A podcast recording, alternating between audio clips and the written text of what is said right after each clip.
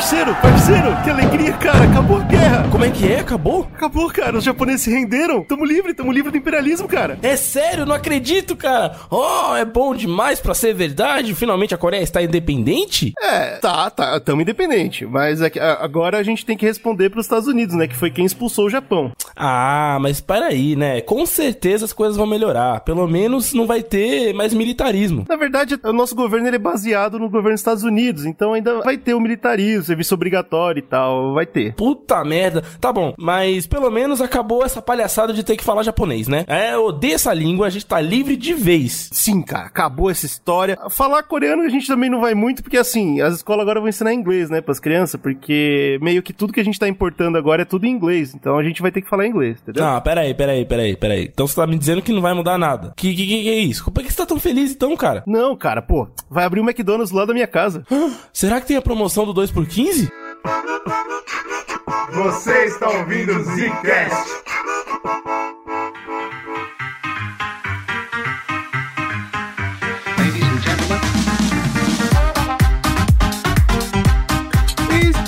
Tá começando mais um Zcast aqui nesse bagulho. essa- Aqui quem fala é o Bruno. Aqui quem fala é o Slowzinho.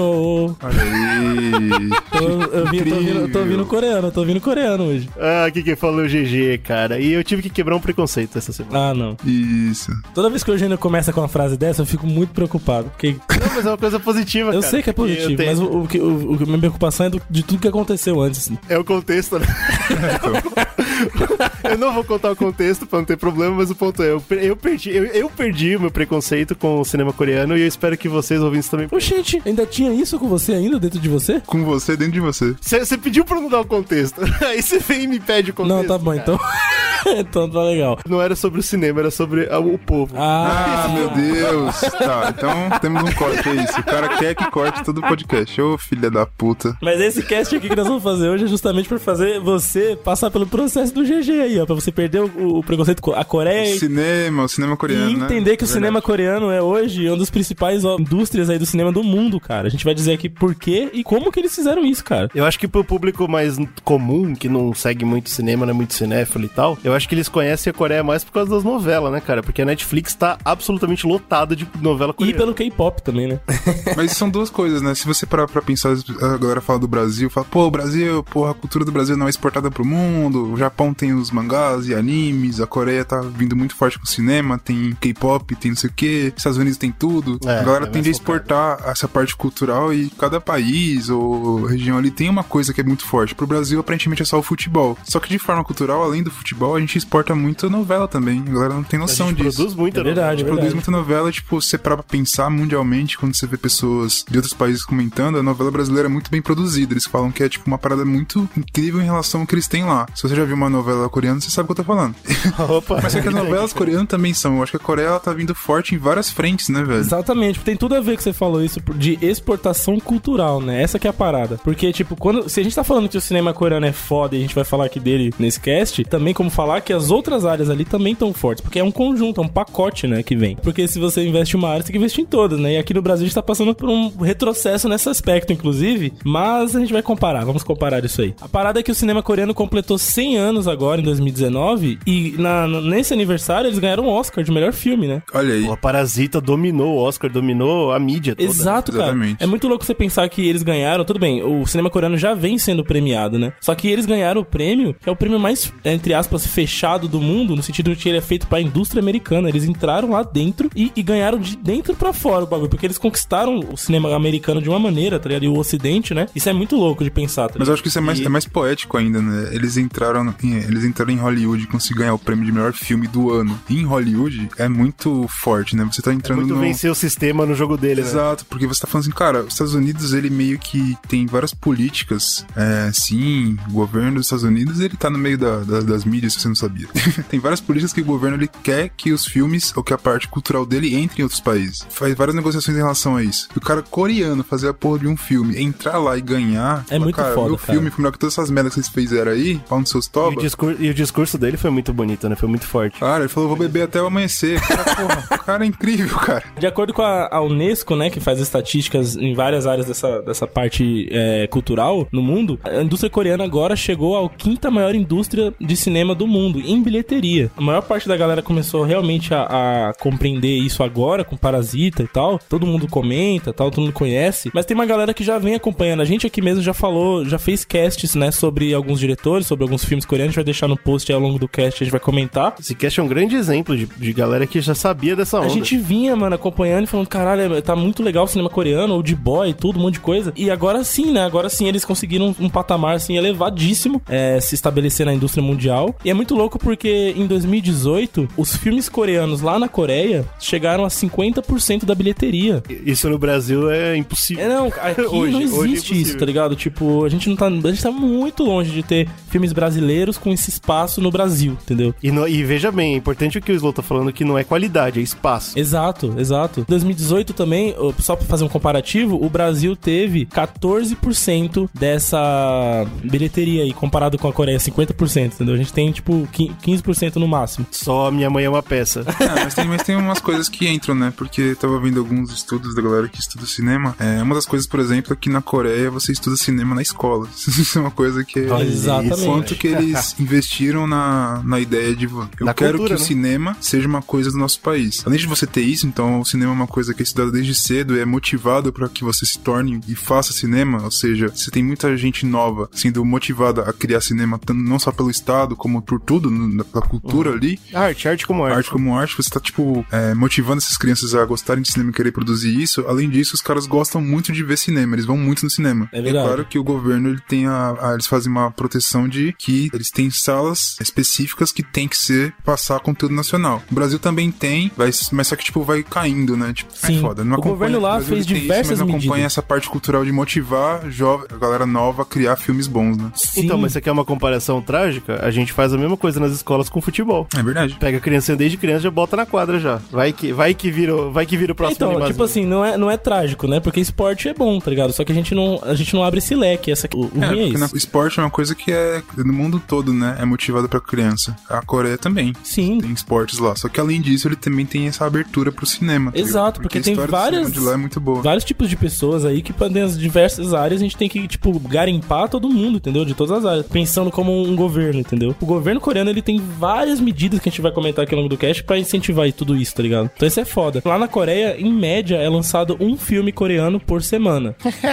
no cinema. Ah, muito bom. É que nem mangá. Exato. Os caras produzem, mano. Quando eu terminar a frase dele, eu falei, caralho, mas é muito filme, né? Só que quando você para pra pensar, é, Hollywood ele faz muito mais do que isso Ah, por semana. sim. Hollywood é, é cinco por dia. Exato. Então, tipo, se você parar pra, pra pensar, é, É isso. é isso, Você motivar uma, uma indústria, se você quiser ser tão, tão grande quanto Hollywood, você tem que motivar e fazer filme pra caralho mesmo. É, é a batalha cultural, né, mano? Joguei aqui rapidão, ó. É, um ano tem mais ou menos 52 semanas, tá ligado? 52 filmes por ano, a gente vê muito mais que isso em Hollywood, tá ligado? Sim. Ah, com certeza, com certeza. Só no Oscar tem, pra concorrer tem isso aí, entendeu? Então, A Netflix, a Netflix lança. exato, por dia. Exatamente. Primeira vez que o cinema coreano foi indicado ao Oscar foi agora com Parasita. Mas ele já vem tomando conta, tipo, ao longo do- dos anos aí, uma grande parcela do cinema mundial tá, tá, tipo, se voltando mesmo pra o, o exemplo da Coreia. E nada mais certo que o Zcast entrar nessa Então vibe, vamos né? agora, tipo, explicar exatamente como se deu isso, qual foi a origem do cinema lá na Coreia, e qual foram os incentivos governamentais que eles tomaram pra que tivesse essa proporção hoje em dia, né? And the Oscar goes to Parasite. Vamos começar, mano. História, né? É uma aula de história. Toda, toda cultura é in- interconectada com história, né, cara? A, a história da Coreia é muito parecida com a do Brasil, velho. Especialmente no que diz respeito a ser colonizado muito escrotamente, ser destruído sua cultura. Comparado com o resto do mundo, ter começado tarde, né? Ah, eh, Chegou atrasado no bondinho. E no que diz respeito à É, industrialização. quando tá sendo né? abusado, né, e fudido pelos outros, é difícil você chegar junto, Não né? é nem culpa sua, né? cara? É, cara, você não tem nem o que fazer. Aí é a falácia da meritocracia. Olha aí. Exatamente. Obviamente, assim que o cinema explodiu no mundo, também chegou na Coreia. Ela, ela tava recebendo. A Coreia, ela, ela sempre teve num ponto importante ali de geopolítica da, da Ásia. Então ela recebeu ah, o cinema assim que explodiu no mundo, né? Ah, de- você pesquisa, infelizmente tem pouca informação do, do passado da Coreia. E a gente vai explicar por que nesse podcast. Mas muitas das informações que eu vou passar aqui, elas são, tipo, é, questionadas, né? Por alguns historiadores. Ah, muita gente fala que o, o primeiro, o primeiro momento que passou um cinema na Coreia, que, tipo, botaram um telão lá e passaram um filme, foi em 1897, só que tem gente que fala que foi depois, é mega discutido. E essa informação toda você não tira de documento coreano, você só tira de documento inglês. Que eram os que tinham maior presença na região na época, né? Primeiro isso, e segundo porque os, os documentos coreanos foram queimados, foram destruídos, né, do- durante a história deles. Então é tudo perdido. Tá- Tem cheirinho de Japão isso aí, hein? Ah, o importante é que no comecinho do século XX foi quando abriram os primeiros cinemas, né? O, o cinema tava começando a se tornar um negócio rentável, abriram os primeiros cinemas, e entre eles o mais famoso da Coreia, que até hoje existe, é o Dansyeong-sa. Esse é famoso, né? Ele, ele começou mais ou menos como um teatro, né? Ele foi transformado no cinema. E ele não foi nem o primeiro, mas hoje ele é considerado o primeiro porque ele é o cara que, tipo, marca o cinema na Coreia, certo? Ele, ele começou junto com todo mundo no, no comecinho do século XX ali e tá até hoje. Ele sobreviveu todas as invasões que a Coreia sofreu, do Japão, depois dos Estados Unidos. E ele sempre continuou passando. Dia Nacional da- do Cinema na Coreia tem a ver com o primeiro dia que passou o primeiro filme nesse cinema. Tamanha importância cultural desse lugar. Ele tem 113 anos. né? Ele foi fundado em 1907. Enquanto no Brasil os cinemas de rua só estão acabando, né? Eu acho que já acabou, inclusive. Eu não vejo mais. Não existe mais nenhum. Não, ainda tem. Em São Paulo ainda tem. Mas é tipo coisa rara, né? Tipo, cê- tinha muito e hoje não tem mais. E na época eles recebiam filme de todo mundo, certo? Existia essa a, a produção grande mesmo vinha da Europa e dos Estados Unidos, mas o dono do cinema, que era um cara chamado Bak Chong, ele viu a oportunidade de lucrar ali. Ele falou: "Peraí, por que, que a gente não faz nosso próprio filme, né?" E isso aconteceu no mundo inteiro para diversas eh, diferenças de potencial, mas a ele começou a investir, né? O dono do cinema começou a investir, ele se tornou o primeiro e mais influente produtor da época, e eles começaram a fazer os primeiros filmes coreanos. Olha aí, Mas aí se cara. vai ser o mais influente quando sair o primeiro, é fácil também, né? É- é fácil. Aí, muito- aí é foda também. Eles começaram como todo mundo, com curto e documentário, certo? Mas aí o primeiro filme mesmo, que a gente pode chamar de, tipo, ter historinha e tal, foi um chamado Luta por Justiça ou, ou Vingança Justiceira. Eu, eu não vou falar os nomes em coreano aqui, porque obviamente eu não vou saber falar. Mas era alguma ideia relacionada à justiça. E, e era, e era legal, né? Porque eles faziam aquele esquema de parte eh, cinema, parte teatro, certo? Então atrás tava rolando as imagens, que mais ou menos dava a sua noção de o que, onde tá acontecendo a história, a ambientação e tal. E aí os atores atuavam na frente ali, junto com a música e tal. Olha que Caralho, loucura, né, cara? Coisa doida, hein, cara? Pois é. muito da Quando hora, você é. não tem, né? Não tem cão, caça com quê? se vira, né, cara? E, e eles se viraram. Eles começaram essas produções internas. E aí o, o grande primeiro nome que é dado foi pra Shunyan Jeon, que é o primeiro filme, tipo, com som, com, com Um- cor. e Uma película por completo, assim, né? Ele começa filme e termina completo. filme, né? Tipo, Que foi lançado em 1920, cara. E essa Shunyan, ele é tipo uma história folk, folklore, né? Tipo, é con- contado entre as pessoas ali. E é uma história tão famosa na Coreia que já foi já teve 14 remakes esse filme. Caralho, que legal. caralho. tipo, todo diretor faz alguma versão de Shunyang em algum momento da vida dele. Porque, tipo, é- virou, virou cultural essa parada. Todo mundo tem que fazer. É, é legal porque quando você faz isso, você reaviva a, a história, né? E você consegue. Porque assim, você pra pensar quando você estuda cinema, uma coisa que você. Quando você vai atrás de filmes antigos, ou pra estudar história, é pra você ver como que a galera tava usando a linguagem cinematográfica pra se comunicar naquela época, tá ligado? Exatamente. E você dá pra ver uma história muito evolutiva. Tipo, dá pra ver a evolução certinha nesses Exato, e filmes, você, desses tipo, pegar aquilo, entender o que ele fez e tentar é, renovar em relação àquilo é muito legal. Quando você usa uma coisa histórica, além de tudo, você tá deixando aquela história viva, né? O cara que vai ver aquele filme fala, pô, que filme é esse? Ah, ele tá vindo porque é o primeiro filme. Da... Você, você fica no ar, né? Aquela parada, não deixa morrer. Não morre entre Mas as o mais gerações, louco né? disso, de, de ser o mesmo conto por já 14 remakes e passando, né, de diretor em diretor, é uma, é- além de ser um folclore muito forte deles, ele é, é uma história sobre um cara, filho de político, que tenta namorar uma moça que é filha de puta. Filho essa, da puta mesmo? e, e essa parada, apesar de ser um conto bem velho e tal, ele, ele mostra como que a cultura da Coreia sofreu muito com essa parada de machismo, óbvio, né? Todas as, as, as culturas sofreram machismo estrutural e tal. Só que eles vêm falando disso desde aquela época. E vocês vão, vocês vão ver, tem alguns temas que eles abordam, cara, no cinema, que é, tipo, super à frente do Brasil, tá ligado? Em, em 1940 eles estavam falando sobre machismo. É muito louco. É isso. pesado, mano. Porque você vê esse reflexo disso até hoje no cinema coreano, né? Um- é, por exemplo, Parasita é um, um exemplo disso, né? Um tema que, tipo, nem todo filme tem coragem, assim, de abordar com todas as clarezas como ele abordou, né? não só o tema em geral, mas como eles olham pra própria cultura, né? O Parasita mostra muito bem isso, né? Como eles olham pra própria cultura. Tipo, mano, olha o que, que a gente tá fazendo. é muito louco isso. Ah, e é importante deixar claro que eu já tô em 1920, né? Mas desde 1910 a Coreia tava fudida, né? Porque é, desde 1910 o Japão entrou, dominou a Coreia. E eu acho que isso merece um podcast próprio de história, porque a história por trás é absurda pra cacete. O Japão simplesmente chegou um belo dia de navio com uma porrada de soldado com papel escrito: ó, você está aqui assinado por vocês que vocês se renderam pra gente. E a Coreia falou: não, a gente não assinou isso. Mas Peraí, os soldados já estavam dentro da. Isso aí tá assinado em japonês? Como é isso? Documento todinho em japonês, assinado em japonês. Como é isso? Que porra é essa? Que- Como é que eu assinei esse de caralho? pior, o pior a cena é que o cara falou em japonês, o cara não entendeu nada, só falou não, né? Não. É, falou, não, não. negativo, negativo. Inclusive, eu vou, deixar aqui uma recomendação pra dar uma pincelada legal nesse histórico enquanto a gente não lança o cast. Tem um vídeo que o Brunão fez no YouTube, nosso canal, vai lá ver, sobre a obra, né? Grama, que mostra um pouco do resquício dessa invasão aí é, imperialista japonesa e tal, que é bem, bem pesado. Foi muito bizarro, cara, porque você imagina que você não teve nem chance de lutar pelo seu país, entendeu? Eles simplesmente chegaram e falaram, é nosso. Ninguém nem A partir daí foi tudo pro caralho, né, mano? Não, é claro, né? E aí eles vieram na ideia de realmente anexar a Coreia pro Japão e era, era território japonês, certo? Como não foi uma guerra, por assim dizer, e não teve esse momento de, de resposta violenta, armada e tal, eles só chegaram e dominaram, nunca tiveram o momento de, de soltar esse, esse ódio todo, né? Essa, tipo, caralho, a gente foi dominado, a gente não pode fazer nada sobre isso. Não é que nem os Estados Unidos que faz um monte de filme de guerra falando, ah, a gente lutou e tal. Eles não tiveram essa luta. Então demorou muito tempo pra, pra Coreia conseguir responder a isso. E nesse meio tempo houve uma explosão tecnológica, óbvio, né? Porque o Japão anexou, falou, agora que vocês são nossos, a gente vai importar uma porrada de coisa que a gente já tá aqui de papo com a Europa e vocês só vão tomar. E fizeram o possível pra transformar a Coreia numa colônia perfeita. Cara, eles né? tinham. Então- O plano perfeito do Japão era transformar a Coreia num Japão novo, depois de um tempo. É, exatamente, né? era isso. Eles, eles forçavam a cultura japonesa, a língua japonesa, é, eles tentavam diminuir a presença de grandes famílias coreanas na, na sociedade da Coreia.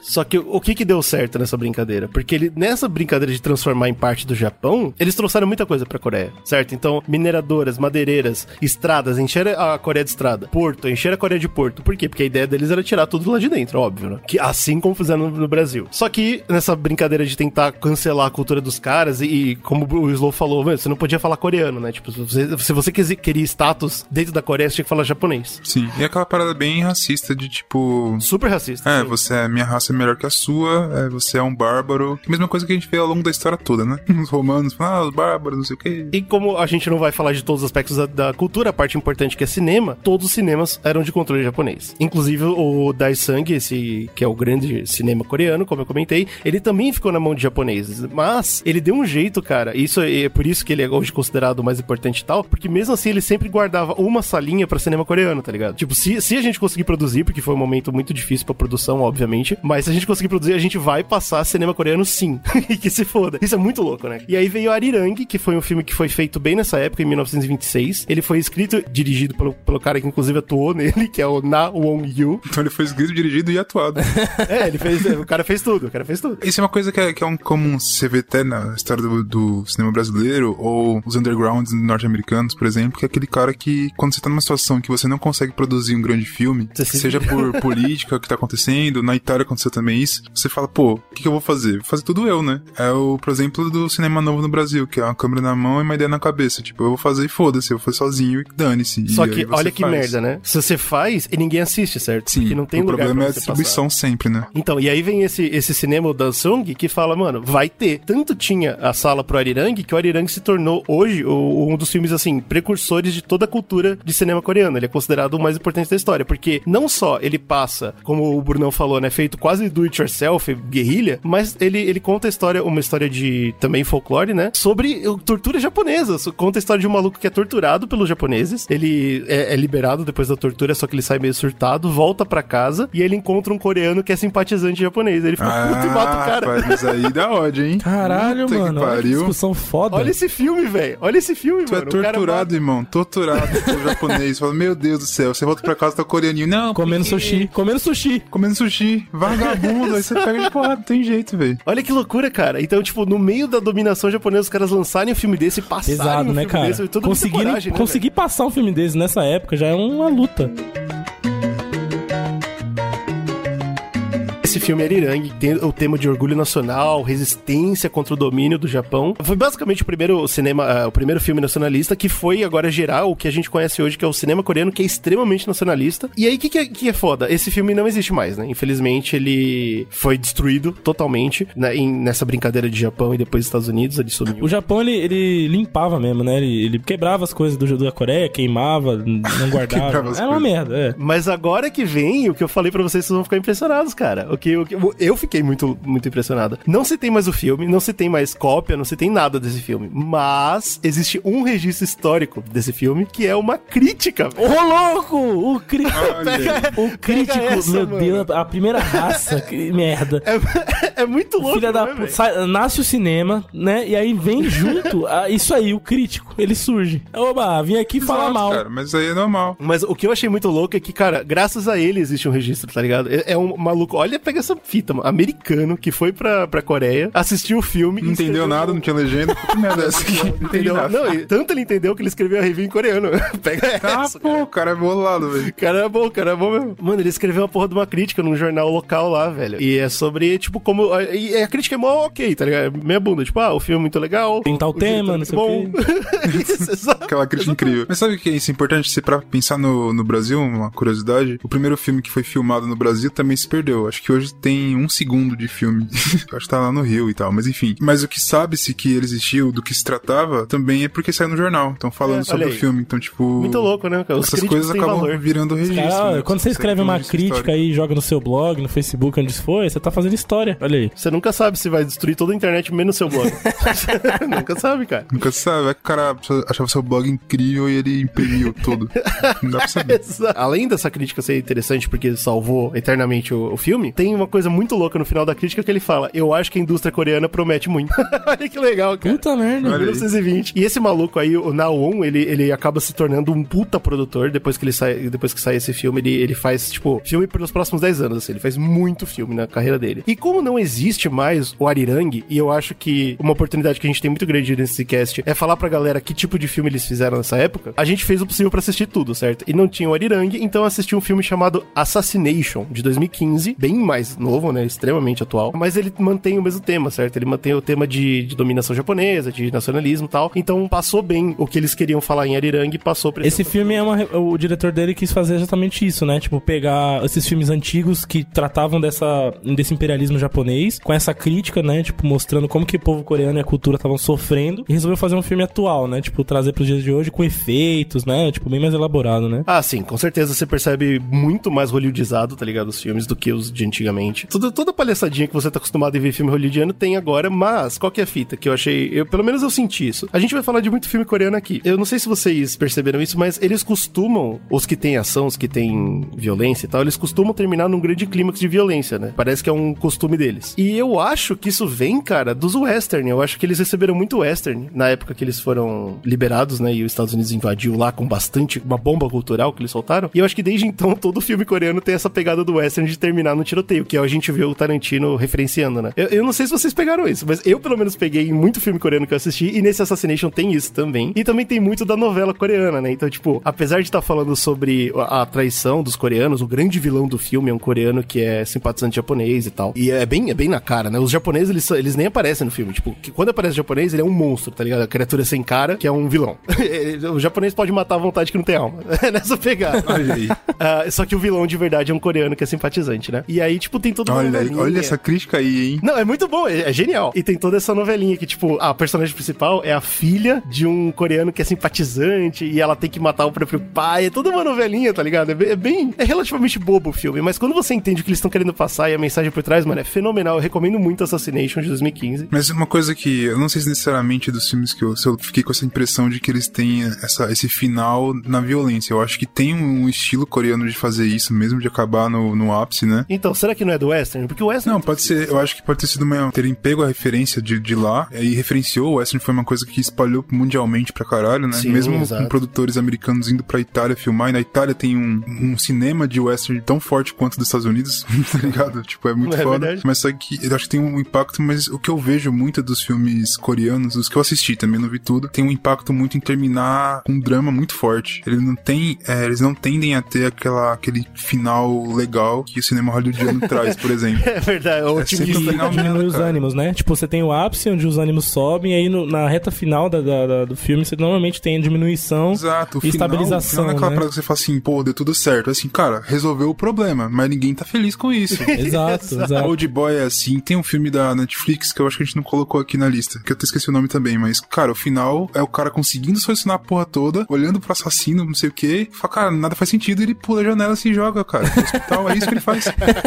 E acaba o filme, você fala, caraca, que isso? Pesado, mano. É, é- é muito louco. Mas isso vai muito da, essa- da parte cultural deles também, né? Niilista do. Não sei se é niilista. Niilista é uma coisa meio que sem sentido, mas parada meio down, assim, de dramática, você. dra- é dramática. É, dramática, de você absorver peso. Tipo, a gente passou por aquela aventura toda, aquele cacete todo. Tudo bem que a gente conseguiu resolver o problema, mas é, cara, teve peso, tá ligado? Acaba nesse peso, entendeu? Sim, eles conseguem passar bem. O cinema japonês também tem isso, porque eles, eles enxergam certas, certos aspectos da sociedade diferente do ocidente, né? A gente vai Uhum. até comentar aqui hoje sobre, por exemplo, temas como vingança, que eles enxergam de uma maneira diferente, tá ligado? É verdade, é Não verdade. tem como você fazer o cinema igual, mas eles têm as referências também, né? Eu acho que é uma, uma mescla das duas coisas. Sim, é verdade. Então, durante 20 e 30, é o que é considerado a era dourada dos filmes do, da Coreia, porque eles fizeram muito filme, era, né, é, mudo e tal. E é claro que o Japão começou a não gostar, né? Começou a sair muito filme, a cultura coreana tava, tipo, é, dando uma respirada dentro das poucas salas de cinema que mostrava aquilo. E ele caiu pesado com, tipo, censura, perseguição. O Japão, mano, é, decidiu acabar com isso, né? Agora, essa era do de ouro, então agora vocês vão tomar legal. Praticamente cancelou todos os produtores, só, só, pod- só podia produzir filme quem era simpatizante do Japão. E os japoneses pegaram essas pequenas produtoras e eles começaram a investir em filme propaganda japonesa. Faz sentido, né? Pra, pra quem tá dominando o bagulho ali, perceber que a galera tá começando a se, sei lá. Ah, você tá produzindo? Legal, eu vou ajudar você a produzir, mas você tem que produzir falando bem da gente. Ah, então, eles não estão só produzindo por, por- por conta própria ali, mas eles também estão, tipo, começando a, a desenvolver os próprios temas, as próprias críticas. Que isso, né? Vamos, vamos tomar conta aqui e tal. Vamos tomar conta. E aí, uma das estratégias. Olha que loucura. Uma das estratégias pra tomar conta do Japão foi cortar toda a produção nacional e começar só a importar filme americano, cara. Porque o filme americano vendia o sonho, vendia aquela groselha toda de, ah, tá tudo bem e tal. Eles começaram a produzir, a introduzir essa porra. Tanto que a gente vê na série Lovecraft Country, né? Os coreanos putos com a propaganda americana de que a vida é boa e que você pode sair por aí cantando e vendo um romance. né? Aham. E porque o Japão tentou forçar isso. A primeira tentativa do Japão foi essa. Não deu certo. E eles falaram, então vamos fazer, vamos pela força mesmo. E aí eles cortaram o cinema eh, americano e botaram só filme japonês. Pra martelar a língua e a cultura japonesa. Aham. E aí que o coreano acordou, né? Falou, ah, não. Agora não. Pelo amor de Deus. Dentro dessa época aí saiu o Crossroads of Youth, né? Estradas da, da Adolescência, de 1934, que é, o- é hoje o filme coreano mais antigo que existe. Ele foi restaurado em 2007. E aí, a partir daí, todos os filmes que saíram nessa época, no- na era dourada da Coreia, foram todos destruídos.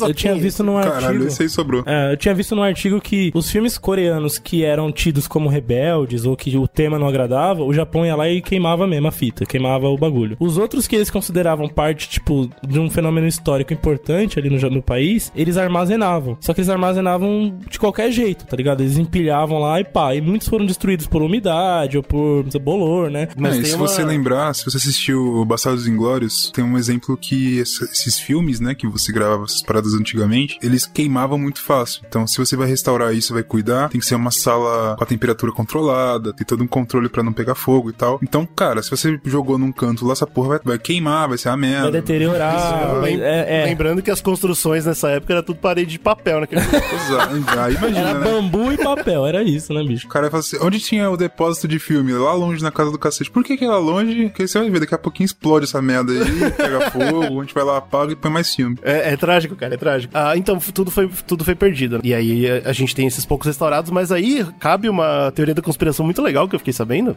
e é óbvio que eu, que eu fiquei animado com essa Ai, história. ai, ai. Que aparentemente existem alguns é, famílias de, de militares importantes no Japão que hoje têm esses filmes coreanos escondidos em casa, cara. Rola essa Não, teoria. peraí, peraí. Como assim, velho? Porque os, os militares é, japoneses levaram pro Japão de volta nesses filmes, ao invés de queimar, entendeu? Guardaram. Mas- mas- Tá, tudo bem, mas o que, que, que a família ganha hoje guardando essa porra? É um pedaço da história, né? Até hoje o Japão não aceitou que fez isso, velho. O Japão finge que não fez. Não é possível que o trisaneto do general Yamamura, o filho da puta, quer manter a pedaço da história coreana escondida. Não é possível isso. Truta, tem coisa aí. Não é possível. cara, ele não não ganha sei. nada com isso. ele, se ele foda. ganhasse dinheiro todo ano pela, pelo governo secreto do Japão historiador, até entendo. Pô, a CIA, a CIA esconde os aliens aí também. Não, você mas sabe aí é outra ganha história. com Isso. É, Ganha eu falei muita que é a coisa teoria da isso. conspiração, não me fode. Não, Eu esconder alien, você ganha muita coisa com esconder alien. Agora, esconder filme de 1920 da Coreia, você ganha? ganha coisa pra caralho, cara. irmão. Coisa, muita coisa.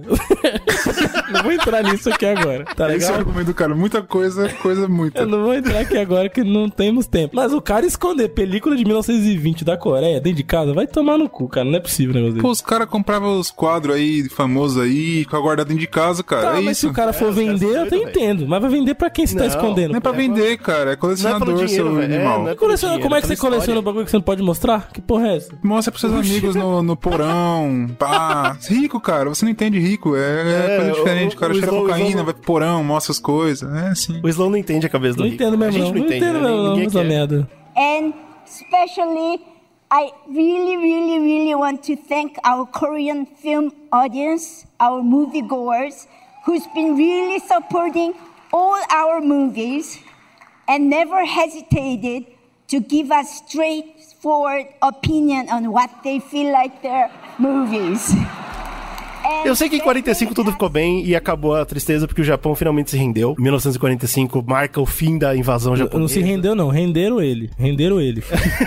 Foram lá, jogaram duas bombas atômicas no país dos caras. E os caras, é melhor render. Vamos render aí, vamos render legal. Porque os caras tá aqui, tá, tá embaçado. Tem mais bomba lá. E a Coreia finalmente é libertada, né, cara? Então ela, ela vira, vive em paz até o. Ô, bicho, a gente vai fazer um cast sobre essa porra. Agora eu fiquei com vontade. Porque, mano, não é só a Coreia, não, né? Tem pedação da China. Puta, tem país pra Porrada de merda, velho. Tem um que o monte de Japão ilha. Tem a porra das ilhas tudo lá, caralho. Mano, os caras bagunçaram ali, viu? Do Japão aí. Só que, claro que é uma mentira, né? Não é fácil assim você sair no, no final da Segunda Guerra tranquilo. E o que a Alemanha sofreu, e a gente fala tanto sobre a Alemanha, aconteceu igual na Coreia, a gente quase não fala sobre isso, né? Os Estados Unidos invadiu ali o sul, falou: opa, vocês estão liberados, liberated, tá aqui o governo americano na sua cara. E quando eles chegaram, existia o governo provisório, né? O governo provisório coreano existiu. Inclusive no filme Assassination é bem proeminente falando sobre como eles. Era um governo que existia, tinha tipo os três poderes e tudo, só que os caras viviam no porão, velho. Ninguém respeitava eles, mas eles estavam na cabeça Poxa, que eles eram que governo. doideira. é muito crazy isso. Mas é, tipo, é pra manter aquela nacionalidade. Tipo, mano, a gente existe, né? A gente tá invadido, mas a gente existe. E quando os Estados Unidos chegou e viu esse governo, né? Falou, ô, que bom que vocês estão liberados aí, mas eu achei esse governo muito comunista. então vocês estão proibidos, vocês não podem funcionar. O governo que vai existir daqui pra frente é o governo que eh, nós, os Estados Unidos, colocarmos, né? E eles colocam esse governo bem capitalista no sul. E essa galera foge toda pro norte, que foi invadida pelos soviéticos. Soviético fala, pera aí, vou dar o suporte aqui pros, pros camaradas, né? Porra. Eu ouvi comunista. Houve comunismo?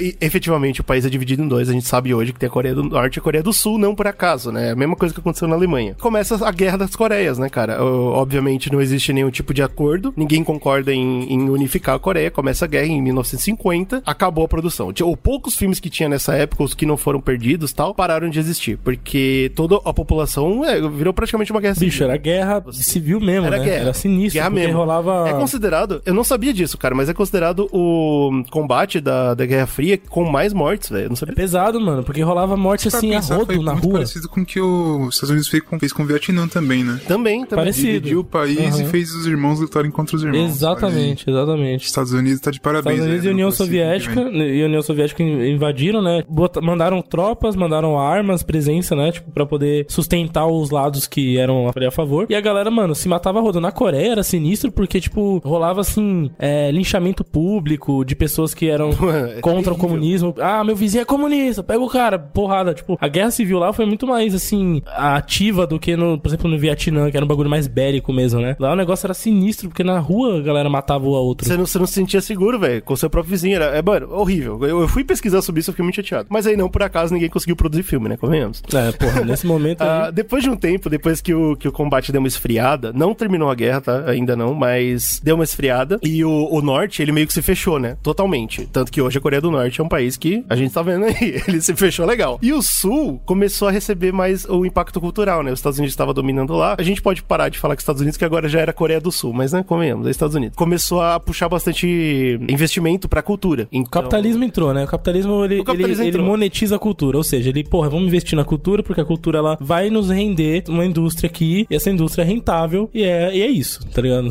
Então, Acaba Entrou fomentando. o né? Syngman Rhee, né, cara? O Syngman Rhee foi o presidente conhecido por americanizar legal a Coreia. E uma das coisas que ele fez foi acabar com cantava a tributação.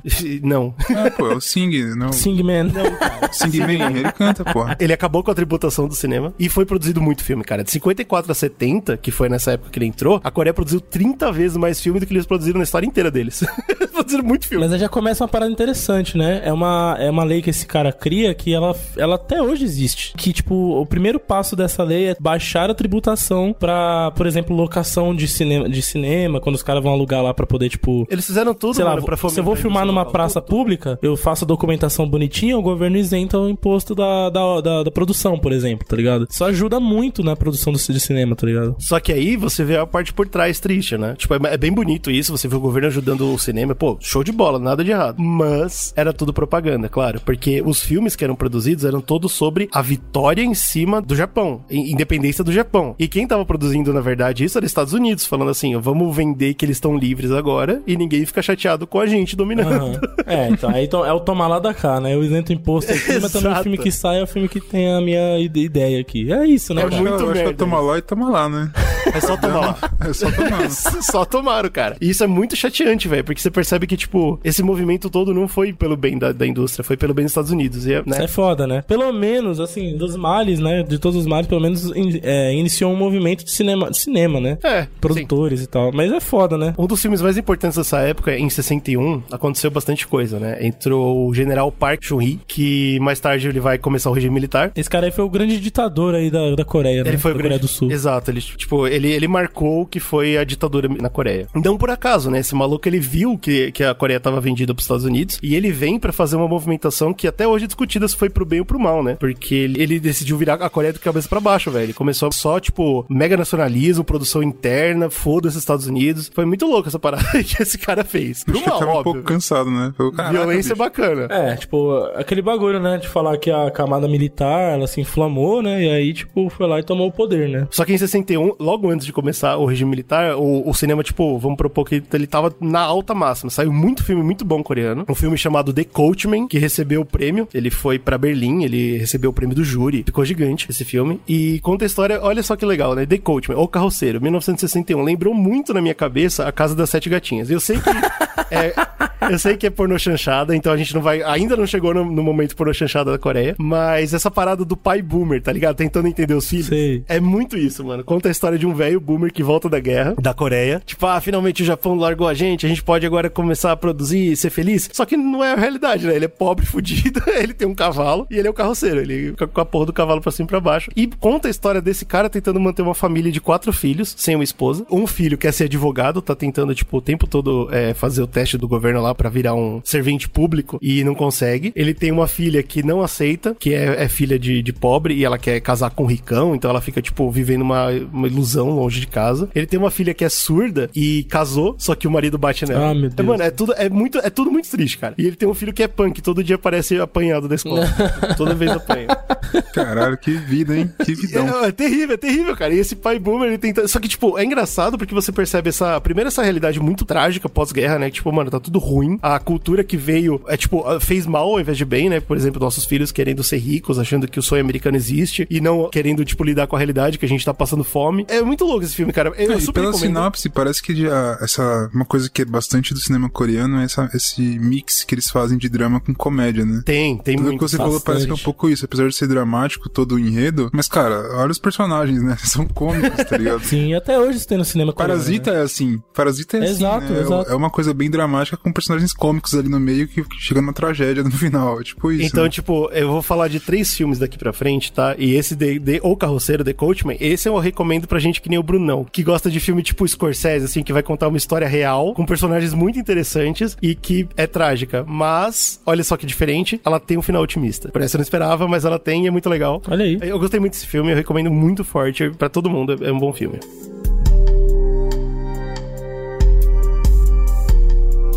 Ah, e esse diretor, ele acabou também, o Kang Dai-jin, que fez esse filme, ele acabou fazendo uma porrada de filme também, ficou mega influente no- no- no- na Coreia e no mundo, porque graças a esses prêmios que ele recebeu no, na Europa. Esse cara foi o cara que abriu a porta do cinema coreano pro mundo, né? Pro mundo, Tipo, exato, graças à premiação. Principalmente na Europa ali, que é onde a galera sempre teve Só que essa olha que bosta, né? de- Ele, ele faz isso em 61, que é quando em 62 cai o martelo da censura 100% Aí. na Coreia. Olha aí, que legal, hein? O Poxa. cara dá o primeiro passo, aí logo depois o cara empurra ele 50 passos pra trás, né? Né? Foi exatamente isso, velho. Ah, o governo percebeu que, que tava tendo muito respaldo internacional, o choro do coreano tava sendo ouvido pelo mundo, e aí o governo, mano, fechou total essa parada. Entrou o decreto da censura de 62, que durou por muito tempo. Ele basicamente era censura, né, no geral. Então, se você infringisse a lei, você mostrasse putaria, você mostrasse outros tipos de governo, qualquer coisa que perturbasse a, a- a ordem social era cancelado e morto, e, e eles caçavam não só o filme, mas quem fez o filme também. É censura, né? Esse bagulho é muito louco porque eu tava vendo no artigo também sobre esse decreto aí que rolou em 62. E uma das estrofes da, da lei que tinha, estrofes é foda, né? Um dos. Estrofes é bom. Uma da. Gostei, é parágrafos. É parágrafo? Fala quando é lei? É inciso? É parágrafo. Sei lá que É porra. artigo, né? Artigo. É, uma da, dessa merda, uma linha que tinha lá, falava assim, que se um filme fizesse algum coreano ficar mais folgado, ele usava esse esse termo, bicho, folgado, né? Ele era, seria proibido. E assim, como assim folgado? Tipo, que porra é essa? Só podia, só podia sair filme Vagabundo, cara. trabalhar, Você vê, por exemplo, trabalhar. vê artista, vê artista fazendo coisa de artista, usando. fumando cigarro de artista. Você fala, porra, você é um artista vagabundo. O cara fala, negativo, não, não, não. Aqui não. Aqui é trabalho. Você é né? trabalhador, tem que ser um Aqui filme é com um cara trabalhador, que não reclama, não faz crime, entendeu? Exato, bicho, olha que loucura isso. Só que aí tem. É, é muito louco, porque essa censura ela foi tão pesada. Veja só, eles não deixavam também filme de fora entrar, certo? Filme europeu, americano, enfim. Não podia entrar na- no país. Então, a galera queria ver filme e não tinha filme entrando. E isso fomentou a indústria interna por algum motivo. velho. Olha aí. É muito bizarro isso. Que legal. Dentro É da porque você censura- precisa, cara. Você precisa da cultura, não tem jeito. Exato, as pessoas queriam, então os criadores eles tinham que fazer filmes que passavam pela censura de alguma forma, então tinha que ser filme praticamente vazio, e eles tinham que fazer muito filme muito rápido, porque a galera tava consumindo igual mangá, velho. É basicamente essa parada Aí, tá só. de um filme por semana. Aí você tem as fórmulas perfeitas, né? Você tem a ditadura, que te bane de falar dos assuntos, né? Tipo, mais diversos. Você não pode falar de nada sério, tá bom? Tá aí bom. você tem gente querendo ver filme pra caralho. Porque, Muita né? gente, tem que produzir, entretenimento que é- tá aí no mundo. Entretenimento tem que ter no- na vida. E você tem, tipo, o mercado esperando pra ser lançado algo. que, tema, que tema que você vai usar pra falar, né? O que, que você vai usar? Putaria. você faria? é isso, cara. Putaria. Putaria. A, a era da pornochanchada coreana, velho. Caralho, e, e é exatamente o que aconteceu aqui no Brasil, né, mano? Exatamente. Idêntico, a mesma coisa que aconteceu no Brasil, cara. Eles começaram a produzir filme muito bosta e muito rápido. É claro que, como toda pornô chanchada, né, alguns criadores tentavam enfiar um conteúdozinho social ali, político no meio, pá. Mas a verdade, cara, e eu vi alguns filmes dessa época, eu vi um de 82 chamado Madame a Emma, que, cara, é ruim pra caralho, velho. É tipo vários clipes conectados pra no final mostrar a porra do sexo acontecendo. e veja bem, lembrem-se que é ditadura. Então, sexo softcore, não mostra nada. Então, tipo, o filme todo é baseado na cena de sexo que não mostram nada. Então, você imagina- é uma perda de tempo incrível. é terrível. Mas é o que tem, né, amigo? É o que tem. Na hora ali, os caras, a imaginação deixa os caras fazer o que eles querem. A gente pelo menos vê as tetas, né? Que nada, nada, nada. Nem teta, vê nada. Nada, nada, nada, nada, nada. Caraca, não é nem softcore, isso aí é, sei lá, é, É, não é pornô, é nada, né? é não é nada, é só chanchada só. É só chanchada, esse que é o negócio. Não tinha o pornô, velho. Cinema coreano era só a chanchada. Exato, era, é, mano, é, é gritante. Em compensação, em 75 sai um filme muito importante, apesar dos 70 serem considerado tipo a Idade Média, né? A era escura do, do cinema. Ah, em 75 sai um filme muito importante, porque ele fala sobre basicamente o que é ser um jovem dentro desse universo, né? O que é ser um jovem dentro da ditadura, o que é ter sonhos e não poder segui-los tal. E cara, eu odiei esse filme profundamente. Esse filme é muito importante, ele foi premiado, ele é hoje é considerado um dos, mai- um dos filmes mais importantes da Coreia, e eu odeio esse filme profundamente, e é por isso que esse eu vou recomendar pro Slow, pra quem gosta, para quem gosta de filme cult, filme de jovens curtindo a vida e se explorando sexualmente. Ô, louco, bicho. No mundo, no mundo que te agride, te ofende e não quer saber de você. Que isso, meu. Tá ligado? É bem, Porra, filme, bem filme francêsão, francêsão pra, pra caralho. Com essa, com essa pegada assim, né? Tô ligado. March of the Fools, né? A marcha dos, dos, Dos otários. dos otários. cara do Slow mesmo, é o cara do Slow. É, perfeito, pessoal. Conta a história de dois amigos jovens, estudantes de filosofia. Ih, rapaz, E- aí. é, É, esse filme aí que o cara falou do folgado aí, não pode ver essa merda. Exato, exatamente. Você vê isso aí, você quer o passou. quê? Você quer ficar fazendo essas coisas aí de filosofia, de. Aliás, mentira, eu sei como passou esse filme, é porque o final é- é muito trágico, o final é muito... Ah, tá. Então tá explicado. É, o final ele tem a ver com um deles vai pro exército, o outro eu nem vou contar porque eu quero mesmo que o, que o Slow assista. Você que é fã de filme cult, March of the Fools, 1975, é, mano, a Coreia full cult, assim. Terrível, eu odiei esse filme. Ah, mas então, cara, acontece que tava sendo feito, né? Mesmo assim, eles estavam fazendo o filme, o governo percebeu isso, obviamente eh, pressionou na ditadura. Só que, em 79, acontece o assassinato desse cara, do ditador. Que isso. Que é assim que se resolve ditadura.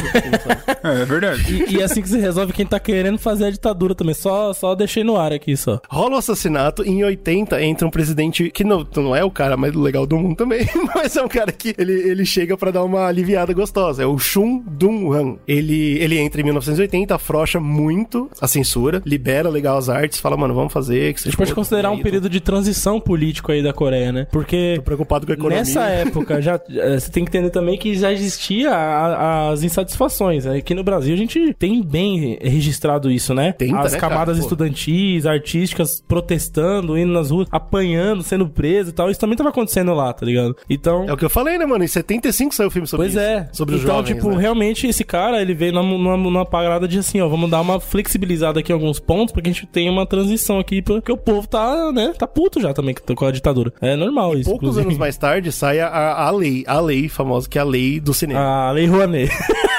É, exato, exatamente. Aí ela sai, aí é legal. Aí tá liberadaço.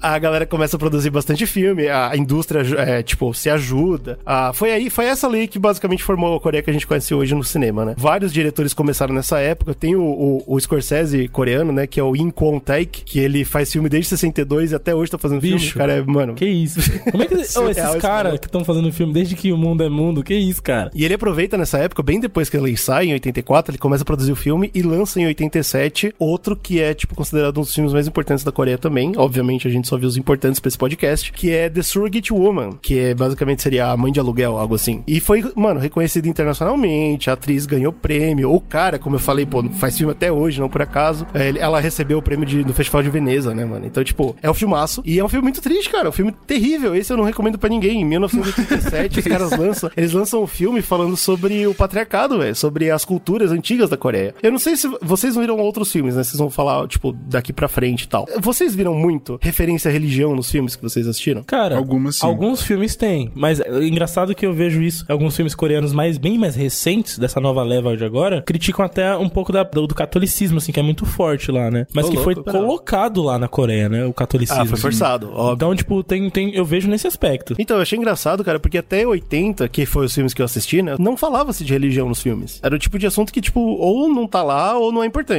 E essa Surrogate Woman, de 1987, cara, ela vem com um papo muito forte de tradição, certo? Então eles falam muito sobre o patriarcado, o machismo da, da cultura deles, sobre o que que é ser uma mãe de aluguel nessa cultura, que é, adivinha, terrível, terrível.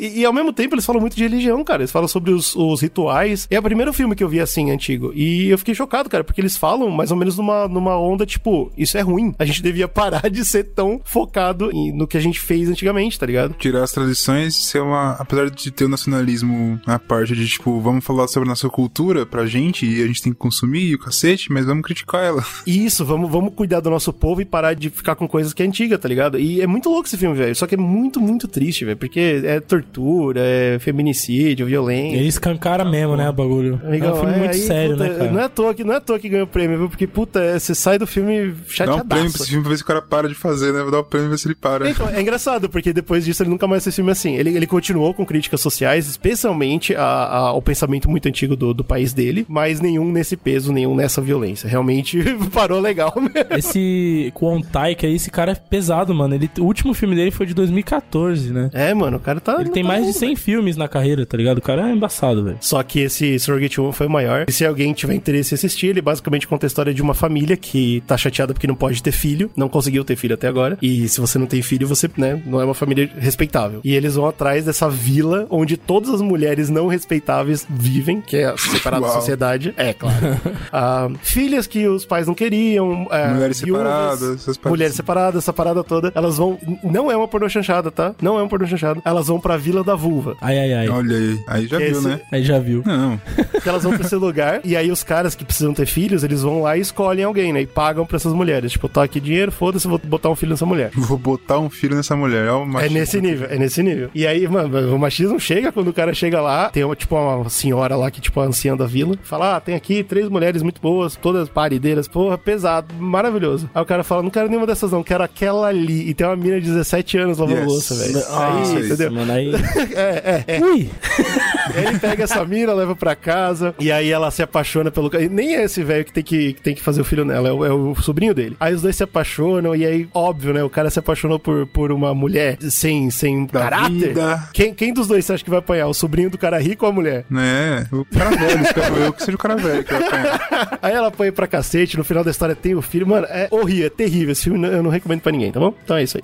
e, e fim, né, cara? Acaba em 87, quando sai esse filme, acaba o último resquício de ditadura, cara. Porque o governo desse segundo cara que entrou depois do ditador também acaba. O Shun. Então, finalmente, a Coreia tá liberada. Pois é, pois é, porque a era Shun aí, sucesso. ela é acompanhada nesses é, sete anos de governo aí de muitos protestos, muita confusão na área civil, assim, tipo, na área jurídica também. Os caras estavam tentando mudar a aplicação de algumas leis. Então começou a ter várias parcelas da sociedade conscientizando desse processo e tal. Então começaram a querer derrubar esse, esse bagulho e eles conseguem, né? Em 87 cai a- o governo da ditadura de- do Chun e eles começam a se organizar pra ter uma democracia, né? Isso aí também a gente viveu aqui no Brasil, a gente sabe. É um processo que dá certo, né? Completamente. Depois não tem mais erro. nunca, nunca deu errado. Você nem quer voltar mais pra essa época de tão melhor que, né, que ficou. E é muito louco isso, porque essa camada que vinha se inflamando e tal, e conseguiu, né, a sociedade coreana conseguiu derrubar e tal, eles vinham nessa pegada, tipo assim, mano, a gente tá cagado, a gente tá, tipo, totalmente destruído. Nossa identidade vem sendo, tipo, usurpada aí desde a invasão japonesa até agora, A né? gente sabe bem, né? Com a ditadura também, tá, tá fudido e tal. E eles começam, se você for pegar nessa época, como que tava o cinema coreano? Tava em baixa. Bem menos presença no- nos cinemas deles agora. Menos de 40%. Se você for pegar, porra, 40%, menos de 40% ainda é mais do que o Brasil tem hoje, né? Só que, só que a gente tem que olhar o contexto aí Triste. também, tá? Porque imagina que o cinema americano, por exemplo, como chega no Brasil, não é como chega na Coreia, principalmente naquela época, né? Então já é diferente um pouco tal. Mesmo assim, pra eles era, uma, era uma, um dado muito baixo perante aquilo que, que tinha até então, né? O capital estrangeiro se abriu, porque fechou, né? A ditadura ele tem né, esse- essa característica de ser mais fechada economicamente, né? E aí, quando o capital estrangeiro se abriu, o cinema americano voltou a entrar com tudo e as empresas também começaram a custear algumas produções, né? É, então, por isso que eu acho que, que não, não- a gente não pode considerar que a indústria tava fraca. É claro que tava, porque a ditadura fez o que pôde, mas essa parada de quando abre, né, que nem você falou, acabou a ditadura, meu, abre o mundo, certo? Então não é nem que o, o cara não quer ver filme coreano, mas é a primeira vez que ele vai poder fi- ver filme francês, filme Não, mas eu digo italiano, assim, a filme presença do, do- do- da produção coreana tava mais enfraquecida, entendeu? Porque, primeiro, a qualidade dos filmes não eram lá. Porra, porno chanchada, né, cara? Você prefere muito ver um filme melhor, ver um filme, tipo, estrangeiro, que tem uma história mais da hora, do que fala de temas mais legais, do que um filme que é totalmente censurado, com, né, besta e tal, enfim. é, e vai enfraquecendo a produção e tal, enfim. A gente passou por isso aqui no Brasil, né? Hoje a gente tem liberdade de fazer filmes com todos os temas, produção alta e tal. E na época da porno chanchada era isso, né? Ou você assistia a Regina Casé gritando não vai me comer, ou Ou é isso sei lá, ou um nada. filme como, por exemplo, o primeiro que entrou na Coreia e foi sucesso de bilheteria, que era o filme Fatal Attraction, do Michael Douglas. Olha aí. Toma aí. Ele entrou legal e toma, varreu as bilheterias. E uma galera da Coreia percebeu que, pô, a gente perdeu legal agora, né? Porque já aí falhamos. falhamos.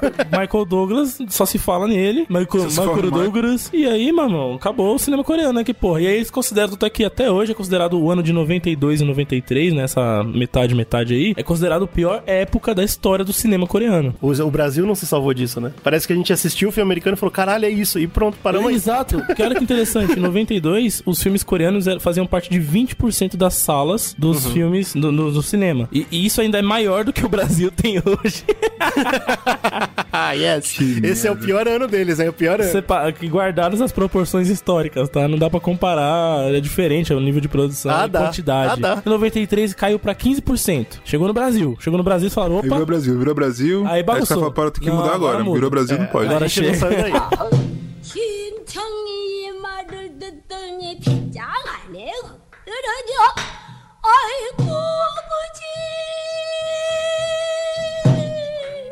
93 saiu um filme muito interessante, que é o Zyo Pyonji, que é um filme que conta a história de uma dança, uma música típica coreana. E eu, Olha aí, a cultura é, voltando. quem é que foi, né? Kwon Taek, né? O cara que a gente tá falando que é o Scorsese coreano, né? Que faz filme cara até que hoje. não para. Ele resolveu fazer um filme criticando essa parada dos blockbusters americanos, tá ligado? Então o que, que ele Ih, fez? rapaz, olha aí. Ele, ele criou um filme que era basicamente a história de um pai que ele fica puto com isso. Ele fala: caralho, mas os meus filhos eles estão usando calça jeans e a minha filha tá ouvindo ouvindo porra de, sei lá, música americana e tá uma merda isso aqui e tal. Backstreet Boys? E esse pai, ele é tipo, mano, esse filme é tipo o Whiplash coreano, tá ligado? Eu, inclusive, eu recomendo ele é muito bom. Que isso? Porque o pai, ele pega os dois filhos, o, o filho e a filha, e fala, mano, vocês vão tocar sem podir.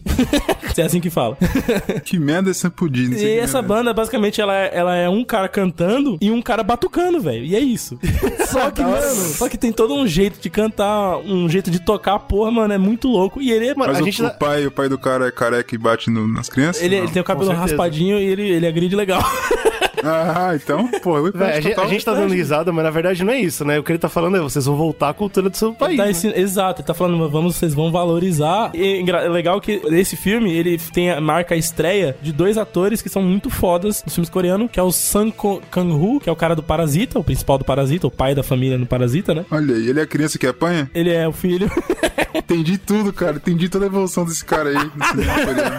É tudo um universo só, né? É, tudo co Korean verse. E o outro é o Sol Kung-woo, que é o cara do Memória de um Assassino, também, que é outro filme foda aí que a gente vai comentar ainda hoje. E, mano, esses caras, a partir daí, eles estouraram, porque o cinema coreano abraçou esse filme. Mano, é uma respirada no meio de um monte de cultura dos Foi outros. uma velho. respirada tão forte, né? E é, é até colocado na conta do diretor do Kwon Taek que, tipo, mano, você salvou o cinema coreano, mais uma vez. Mais uma vez, né? O cara é foda. A galera falou, mano, olha esse cara, olha o que ele tá fazendo, e ele tá falando de Coreia, tá ligado? Por que a gente tá olhando pros Estados Unidos de novo, tá ligado? Tanto, assim. E aí começou uma revolução artística no país, onde produtores, artistas, escritores, enfim, de todas as áreas da cultura, eles criaram um movimento que é chamado de Hallyu, que é a onda coreana, né? A tradução seria essa, tipo, Coreia neles. Hollywood é tipo Hollywood, hein? Olha então, aí. tanto é Olha que hoje o aí. cinema coreano é apelidado de Hollywood. Hallyu, não, pra É, exatamente. Olha aí, sou um gênio.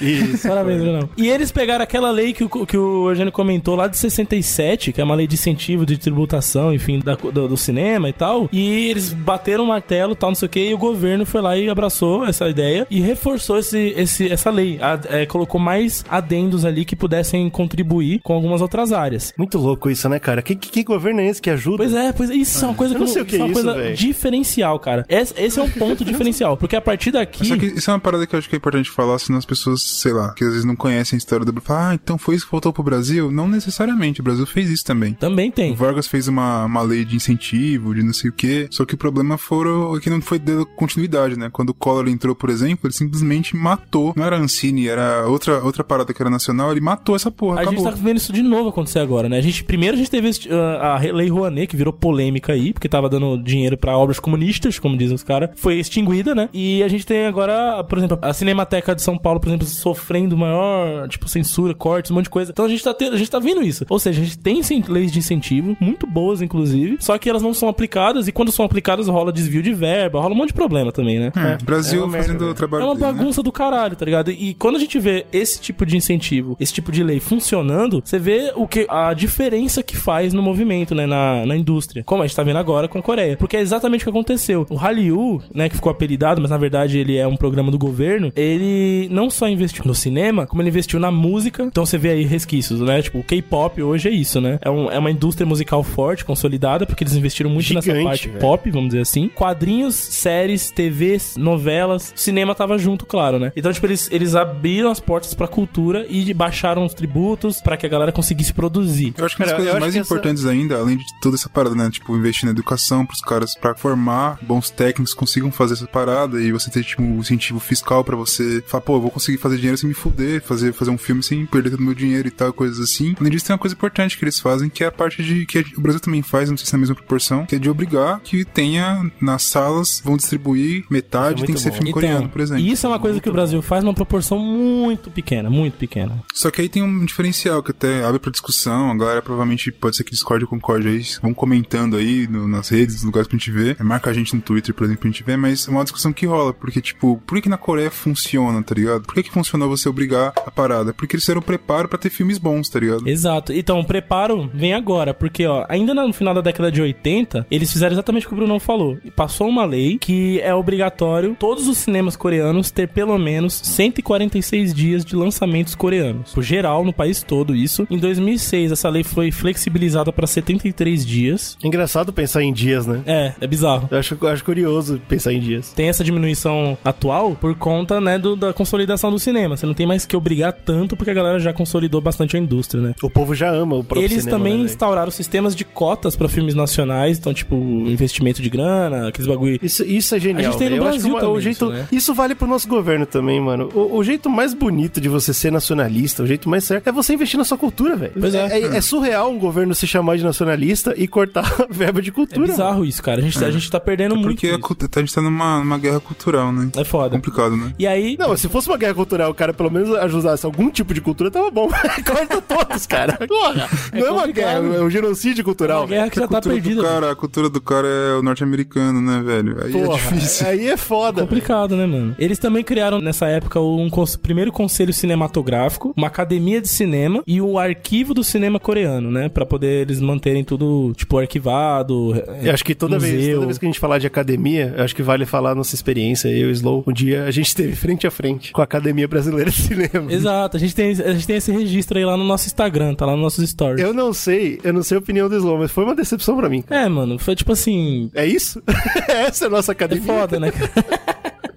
Fiquei chateado, cara. Bom, enfim, é, eu acho que o Brasil ele tem, muito, tem muita coisa boa e muitas ideias boas, assim como a da Coreia surgiu nessa época aí, que poderiam ser aplicadas, tá ligado? Tipo, Falta suporte, Falta mano. muito. suporte. Eles também criaram nessa época, a Coreia criou as faculdades de cinema. E aí eles fizeram um bagulho muito louco. Porque, como o Bruno tinha comentado, eles primeiro colocaram gra- na grade curricular escolar, né? Tipo, do ensino médio, enfim, a disciplina cinema. Então eles estudam isso, a história do cinema, técnicas e tal. Como também eles têm um sistema que até hoje tem lá no Japão que todo estudante ele compra filme, quadrinho, obras em geral de artes pela metade do preço, obrigatoriamente, tá ligado? Porra, Caralho. Muito, muito louco, velho. Puta que pariu, O hein? governo subsidia pra estudantes comprar ou ir ao cinema ou ir ao teatro. Todo mundo paga meia, tipo, pra tudo, pra comprar o bagulho, Cê tá ligado? tá Isso é muito foda, cara. Mas isso aqui eu acho que é importante, porque tem uma, uma discussão que eu já vi pessoas falando, pô, esse negócio de meia no cinema não faz sentido nenhum, que não sei o quê. Se você nunca entendeu o conceito da meia no cinema, ou meia pra show, ou meia pra teatro, o conceito é esse, é fazer o jovem ter contato com a cultura de forma mais fácil. Essa que é a parada. Sim. Era, né? Nasceu assim. Nasceu assim. Incentiva. Hoje em dia não é assim, hoje em dia é porque não dá pra você pagar, ou você paga meia e você não vai no cinema, é muito caro. É, porque na verdade o que, o que eles fizeram, a indústria fez, foi dobrar o valor normal. Então a meia se tornou a inteira. É, isso aí é a mão livre do mercado, como a galera defende. Exato. É, o povo adora. Quando o governo não regula o bagulho, quando o governo, tipo, não vai lá e faz o subsídio, o mercado fala, então legal, tô livre, tô livre, vou botar a meia, já que tem lei pra isso, mas vou dobrar o caralho. É, preço a meia da obrigatória, inteira. beleza. Legal, na Isso, meia você paga inteira, pau no seu cu e é isso, é o mercado funcionando, é o capitalismo. Só que lá não, lá eles têm esse bagulho que, tipo, tem o valor tabelado e aí eles sempre subsidiam a metade. O governo faz isso, Que né? o, o governo mete a mão, é isso aí, Exa- cara. O governo mete Exatamente. E eles também colocam, por exemplo, esse temas de coisas assim, de filmes importantes, por exemplo, Parasita vai ser tema do vestibular coreano, tá ligado? Vai estar lá, entendeu? Então a galera tem que Pra você, ver, ver. pra você ver como é tá distante. Eu não consigo parar de comparar com o Brasil, cara. Não dá, desculpa. a mão. Não dá, não Você dá. a É distância. muito igual, a história é Aqui igual. no Brasil, a gente fala assim, peraí, vamos tentar pegar a cultura, uma coisa mais próxima do jovem. Porque, pô, os caras não vai ler porra de livro antigo, tá? Vamos pegar uma coisa mais próxima do jovem, vamos pegar o CD do Racionais e colocar é, pra discutir no vestibular. Sim. Meu amigo, que vem de filha da puta. Fala merda, né? Nada, fala um monte de merda. Dá um ódio, né, bicho? Pois é. Isso que eu Mas falo, dá um galera ódio. tem essa noção de que se você não motiva a cultura, a galera não entende o que é cultura. Pois é, mano, tem que, tem que incentivar. Então, isso é a cara. prova, né? O fato das pessoas estarem falando mal é a prova disso. Não investiram antes é e agora a galera não entendeu, cara. Exato, filha da puta. Tem que ter uma educação, tem que ter uma matéria na escola chamada cultura. Isso, filha da puta. Vai ouvir Racionais sim e cala a boca. É, porra, seu animal. Ah, não, mas eles falam de bandidagem. É, seu filho da puta. O que você acha que tem no Brasil, filha da puta? Ah, que ódio que eu tenho. É merda. complicado, cara, é complicado.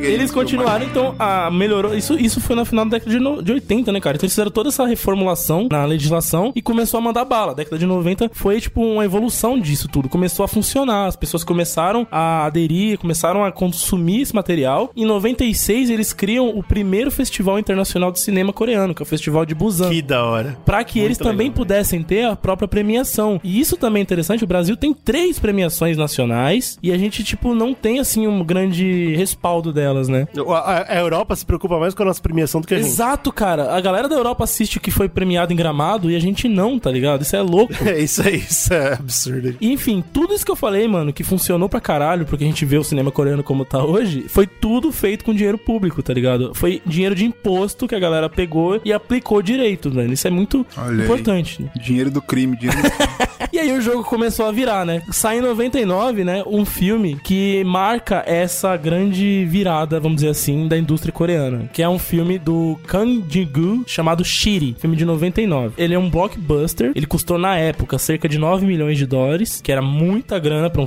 pra um filme na Coreia, tá ligado? E ele é um filme que o cara falou o seguinte, ó, blockbuster todo mundo gosta, é ação, pá, não sei o quê. Eu, é, a galera tava assistindo, sei lá, filme de ação americano pra caralho, É, lembrando 007. que 99, pra quem não sabe, ele é, ele é considerado dos, dos melhores anos de Hollywood, pelo menos no sentido É, de filme, né? Exato, bicho. Que saiu Matrix, tem um sexto sentido, Coisa Americana, Clube da Luta. É, Tipo, os é, filmes foi que você fala assim, cara, são aqueles filmes que são meus favoritos de todos, os meu- todos os tempos. Sim, sabe? bicho. Nesse ano, tá ligado? Esse ano foi muito, muito aquecido pro cinema americano. E esse filme Shiri, ele conseguiu bater todos esses aí que você falou, Bruno, no cinema coreano interno. A galera da Coreia preferiu assistir Shiri do que assistir Surreal, esses né, outros, tá velho? ligado? Do que ver Matrix. Do que Matrix. Olha aí. Já vendeu o filme pra mim já, vou ter que ver. Acabando aqui, É. essa merda. Ele é um bom filme, eu assisti. Assim, você vê hoje, ele tá um pouco datado e tudo. Mas qual que é a ideia desse filme? Ele basicamente é um 007 coreano, tá ligado? Então o que o cara falou? Porra, eu vou. Caralho, Vocês estão consumindo essa parada aí de fora? Eu posso Eu fazer tomo. e eu faço bem feito. Se liga só. E tipo assim, esse filme ele tem o ator do. De novo, né? O ator do Parasita, principal. É, tem todos os filmes coreanos. E a ele tem o- Começou lá apanhando do pai, ele... Todos os filmes ele tá. Não parou? Os melhores filmes ele tá, mano. E também tem o ator do Old Boy, né? Que a gente conhece, é o maravilhoso. Caralho, só a All-Star. Só All-Star Star, Game. bicho. E aí eles são tipo uns caras, um 007, assim, e tal. Então é um filme de ação, pá. Assim, eu achei bacana. O, o que mais me chamou a atenção é como eles conseguiram dar a cara mais coreana pra aquela, aquele tema que é muito ocidental, tá ligado? Tem algumas coisas que você assiste e fala, hum, esquisito, tá ligado? Mas talvez seja porque a gente aqui na- no ocidente vê de outra forma e tal. Enfim, mas pra lá fez muito sucesso. Você quer mais um motivo pra depressão? Entre tantos. Em 2000, cara, a gente, obviamente, seguindo outro caminho, não é um blockbuster, mas tentando abraçar a nossa cultura num filme, sai Alta da Compadecida, velho. Pois é, cara. Olha aí, sim. Pois é. E a, gente, e a gente segue o caminho errado, totalmente. A gente joga fora um filme desse. Esse período no Brasil, pra quem não. A gente vai chegar, vai, vai ter um cast desse com a história do cinema brasileiro, acho que é importante. Mas Tem que pra ter, quem tem que não se atentou, essa parte do 2000, anos 90 e tal, é depois do, da Idade Média também, né? Do cinema brasileiro. Falou, fica muito próximo com a história coreana até. E é o que eles chamam de retomada, né? Sim. Isso E daí a É, gente tem grandes esses- esses diretores, filmes né, que são cara? grandes. Sim. Por exemplo, Cidade de Deus. Fernando Meirelles, Walter Salles, eles são dessa geração aí, né? Essa galera. Cara, mas é muito triste, né? Você vê do- de um lado, no mesmo ano, a Coreia finalmente abraçando o próprio cinema e falando, pô, isso aqui é melhor que os americanos. E a gente tem do Alto da Compadecida, que provavelmente é um dos melhores filmes já feitos. E caga, foda-se. É, entendeu? A gente não tem. Assim, o brasileiro ainda tem uma galera grande que respeita muito esse filme, mas ele, ele deveria ter muito mais presença na nossa sociedade cultural, Muito tá mais. Sim. Você tá louco. Esse que é o foda, porque além da, da retomada ter filmes bons, que a gente tem que ter visto lá, é, Tropa de Elite, acho que o primeiro filme é considerado essa parte ainda, que você é um filmaço e ele, aqui no Brasil, ele fez muito burburinho, só que ainda assim, mesmo com esses filmes que saíram, parece que culturalmente, talvez por não ter um investimento cultural tão grande no Brasil, fica aquele negócio, não, o filme brasileiro é uma merda. Você viu Cidade de Deus, Animal? você viu essa merda? Aquela obra de Pô, arte Tipo, filmão. Adorei, preferido que todos os outros. Pô, legal. E filme brasileiro, o que, que você acha? Ah, merda. Tá, então você viu Tropa de Elite? Porra, Tropa de Elite é o melhor filme já feito em todos os planetas do, do, da- da- do sistema solar. Incrível. E o cinema brasileiro, o que, que você acha? Ah, merda. É, então, é tipo, isso. mesmo tendo filmes muito bons, a gente fica com essa parada. Enquanto na Coreia, não. Fala, não, cara, eu preferi que os outros e eu vou continuar assistindo filme coreano, porque eles são bons. Porque é muito bom. Pois Exato. é, pois é. E aí a gente entra, então, na, na fase que eles consideram, assim, a grande era de ouro do cinema coreano, que é quando ele se estabelece, que é dos anos 2000 pra frente, né? Então, a partir de agora, tudo que vai acontecer é quando ele- eles vão colher os frutos de todo esse investimento que rolou com dinheiro público, quero re- ressaltar aqui, mais uma vez. É bom, é bom, é bom repetir bastante. E, e começa a surgir, então, diretores excelentes, começam a surgir filmes, obras, assim, que são, mano, tão marcadas na história do cinema mundial, tá ligado? Nessa geração. Porque, mano, não é à toa, não é que, tipo, os caras, puta caralho, agora nasceu o Van Gogh do cinema. do nada, reencarnou o filho da. Não, cara, teve Não, investimento, cara, não. teve estrutura, teve planejamento pra chegar nisso, tá ligado? Abriu as E portas. uma coisa do caras. cinema que as pessoas hoje não se atentam é que ele é um investimento a médio e longo prazo. Ele não é um investimento que é curto. Você começar a investir no cinema agora, na cultura agora, não vai dar o resultado pra você no que vem. Exato. Porque você tem que estruturar, você tem que formar uma galera, você tem que formar o público. É uma Exatamente. geração Então é uma armando um o terreno pra próxima próxima geração que vai vir, que vai vir e vai fazer o bagulho. Que é exatamente o que acontece aqui, né? E não é à toa que eu tava vendo um texto de um estudante de. Acho que é crítico, e ele estuda cinema coreano. E ele fala que, pra muita gente, o prêmio de Parasita ele foi não só pro filme, que é um filme maravilhoso, mas como também porque Pra desde indústria. 2000, é, pra indústria como um todo, porque desde 2000 tá na era de ouro. O mundo começou a falar, cara, vê que filme coreano que é bom. Se você for, tipo, colocar filmes coreanos no YouTube, por exemplo, você vê só listagem de filme. A galera fala, cara, tem uma porrada de filme coreano que é incrível, ninguém conhece, não sei o quê. Pois é. Tem uma- muito sobre isso. Então, tipo, desde 2000 tá nisso. Só que os Estados Unidos, por exemplo, não tinha reconhecido isso ainda. Apesar de outros festivais terem reconhecido, lá não tinha entrado. Então, por isso que eles falam isso. Ó, pô, tá desde 2000 pesado, porque só agora que foi reconhecido. Parasita. Então, tipo, ele acredita que seja não só porque o filme é muito bom, como também pra, assim, tá bom, abaixo minhas calças, vocês me venceram pelo cansaço. Exa- Vocês estão constantemente fazendo filme bom desde 2000. Vocês são incríveis. Parabéns. É o mínimo, é o mínimo que espera. Importantíssimo esse comentário. E é legal falar também que em 2003 eles consideram o ano, o tipo o melhor ano do cinema coreano. A gente vai falar aqui uma sequência de filmes que a gente inclusive tem podcast sobre. Nós vamos deixar aí no post o link de vários casts que a gente já comentou de filmes coreanos, trilogia da vingança. Acho que marca, marca nosso amor, né, pelo cinema coreano. Exato. Então aí. vocês vão ouvir e, né, se vocês quiserem mais dicas ou trocar ideia sobre outros filmes, vamos lá no Twitter. Agora, Brunão, manda pra nós alguns diretores importantes aí que vieram dessa leva de investimentos aí. Ele tá completamente louco. Eu tava no elevador, ele também tava. E de repente ele começou a gritar. Aí ele me pegou. Ei, vem cá, eu vou chamar a polícia. não Volta aqui. fazer, só tem que fazer alguma coisa. Calma, calma, calma, minha senhora. O que, que é isso? O que aconteceu ali? Ria. E o mundo vai rir com você. Chore. E você irá chorar sozinho. Um dos caras que, pra mim, ainda é o favorito, por mais que o Bong Joon-ho agora com Parasita e tal, ele, né, ele ficou no coração de todo mundo. Dominou aí. legal, dominou legal. Mas o Chan Wook Park é um cara que a gente tá falando do Zcast desde o começo do Zcast. A gente já falou de quase todos os filmes grandes dele. É verdade. Tem podcast específico. É, a gente tava batendo a lista aqui antes de gravar. Eu fui falando, cara, a gente já gravou sobre isso, já gravou sobre esse, já gravou sobre esse, já gravou sobre quase todos. Não é por acaso, né? Não é, não é à toa. É, exatamente, não é uma é, aleatória. A gente tá atrás dessa parada e desde sempre a gente tá vendo, né, filme coreano. Esse cara Chegou é pra gente- foda, cara. Ele, ele, em 2000, ele lança o primeiro grande é, filme dele, que chama Zona de Risco, né, a tradução. E é um filme que fala sobre a relação proibida entre soldados da Coreia do Norte e da Coreia do Sul. cara, não tinha nenhum filme na história da Coreia que falava disso até então, tá ligado? O cara mete uma dessa de E graça. Vem, e o filme é muito bom e, tipo, ele, ele traz situações engraçadas e dramáticas, como a gente sabe que o cinema coreano tem essa característica, né, forte. Mas, ao mesmo tempo, ele mostra como a direção dele era muito bem aplicada, muito inventiva, assim. Já no primeiro lançamento grande do cara, você fala, putz, esse cara tem muito talento, bicho. Tem muito talento. Mas a gente, a gente tá aqui, a gente tá aqui pra comentar o que veio logo em seguida disso. A trilogia. Sim, porque aí ele decide, ele faz um projeto que a gente tem um cast. Eu, agora não lembro se a gente gra- é, acho que tem um cast só que a gente fala dos três Tem, filmes, que é tem. a trilogia É, da vingança. exato. Qual que é parada, né? Primeiro que eh, os filmes são, em 2002 ele lançou Mr. Vingança, em 2003 o Old Boy, em 2005 Lady Vingança. Essa é a ordem de lançamento dele. Ele ficou muito conhecido, eu associo muito esse pé na porta da, da Coreia, no cinema americano principalmente, por conta de Old Boy. Claro. Porque o Tarantino, se eu não me engano, ele tava num, num- Agora não lembro se foi no... Acho que foi Cannes e tal, que ele viu o Old Boy, ele falou, caralho, para tudo, para, para. Não, que indiscutível, isso? né? Que velho? isso que os caras estão fazendo, entendeu? Qualquer pessoa que viu esse filme vai saber o que ele tá falando, né? E ele fez um lobby muito grande. Ele é um cara muito popular em Hollywood. Ele fez um lobby e falou: Cara, olha essa porra aqui. Vocês viram essa merda aqui? Vocês estão vendo essa merda? Academia, vocês pau no- na roda. Começa a mostrar. E a galera falou: Pô, peraí, se o Tarantino ficou maluco com esse filme, Eu preciso ver, coisa né? boa aí. Eu preciso ver. E foi onde a gente conheceu. Eu lembro que foi a gente conheceu por conta disso. né? O Exato, Tarantino cara. tanto de Old Isso Boy. foi em 2004, mano, quando ele ganhou em Cannes o festival Grand Prix, né? E, e o Tarantino ele é muito responsável nisso mesmo, porque ele chega fazendo um alarde do caralho, né, mano?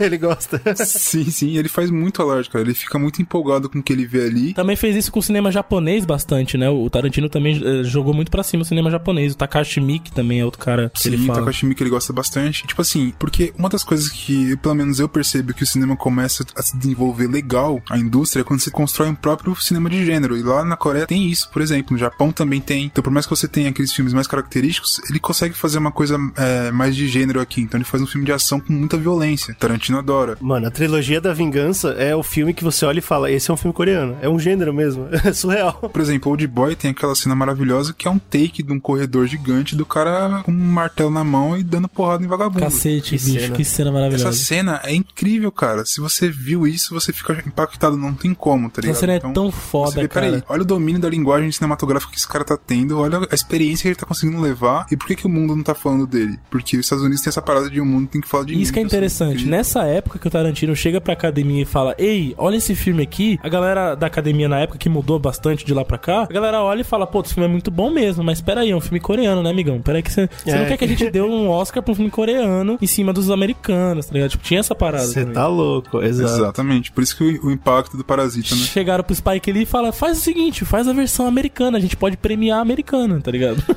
Olha É verdade, é verdade. Foi uma vergonha, porque esse Foi. filme. A gente também tem um cast gravado que a gente gravou quando a gente assistiu esse filme.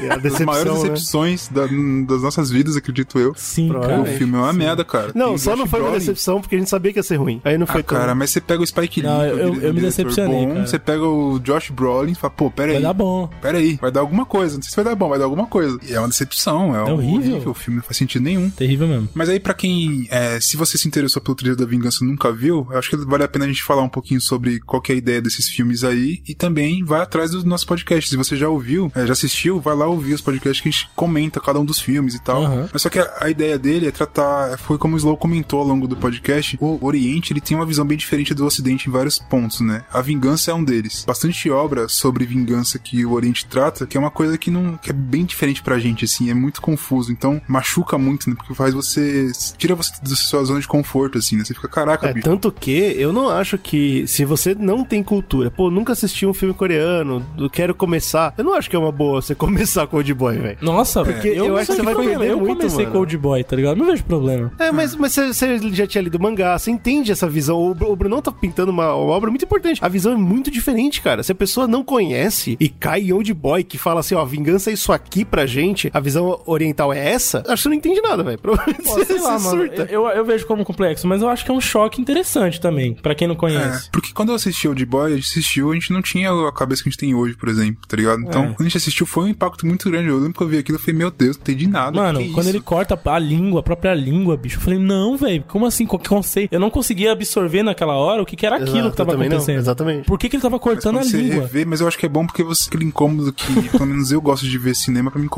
Eu vejo e falo, caraca, o cara discutiu uma parada que ou eu concordo ou eu discordo, eu fiquei confuso, eu fiquei, sabe, Então, isso que é legal, porque quando te eu incomoda, tá te tirando da zona de conforto, que você acredita do, de sua visão de mundo, tá te tirando um pouco daquilo. Isso que eu acho gostoso pra quando uma pessoa não conhece, ele cai numa obra. Tudo bem, né? Existem outros filmes mais assim, de leve pra você começar, né? Concordo. Mas eu, eu não vejo problema se a pessoa pegar, puta, Old Boy é o, é Assim como Parasita também, tá ligado? Parasita é o mais famoso agora, né? Acho que o Old Boy era antes, mas Parasita também é um bom filme pra começar a ver cinema coreano. É, mas, pô, Parasita, eu acho que ele tem muito mais leveza em, em chegar em, enten- em, você, em preparar você pra mensagem que ele vai passar. Aham. É, isso é verdade. Isso é É. verdade. Old Boy não, velho. Old Boy é um tapa na sua cara muito violento. eu acho que Só se que- você quer começar da trilogia, Lei de Vingança é mais sussa pra assistir. Então, porque talvez você consiga assistir ele começando, porque a- além da discussão ser pesada, ele é um filme de ação muito bom, muito melhor que os outros dois, bom. por exemplo. É verdade, é verdade. Então é tipo Matrix, você vê Matrix, é, quando você é criança, você vê lá Kung Fu, passa, não entendeu porra nenhuma do que o cara tá querendo dizer ali, da filosofia por trás, toda aquela parada, mas você achou o filme massa. Quando eu vi a primeira vez Matrix, eu achei massa. Falei, ó, É verdade. Da hora mesmo, não entendi porra nenhuma do filme. Depois eu fui entender, tá ligado? Mas aí o que a gente tem, por exemplo, o Mr. Vingança, ele vai tratar sobre um cara que ele é surdo e mudo, então, tipo, cara, isso dá uma dinâmica de direção, de sacada, de como ele vai usar o áudio no filme. Cada um desses ele traz uma parada de produção diferenciada, de linguagem de cinema, tá ligado? É genial, é incrível. É muito foda. Então, tem a cena final do Mr. Vingança. Só que o Mr. Vingança ele acaba sendo um pouco mais lento. Ele tem cena de ação muito boa também. Não chega em Old Boy que tem mais e tal, mas ele é bem bacana. Só que a cena final do Mr. Vingança também é chateante, hein, velho? Cara, Mr. só pra Vingança machucar, é velho. incrível, mano. É foda, é foda. E ele também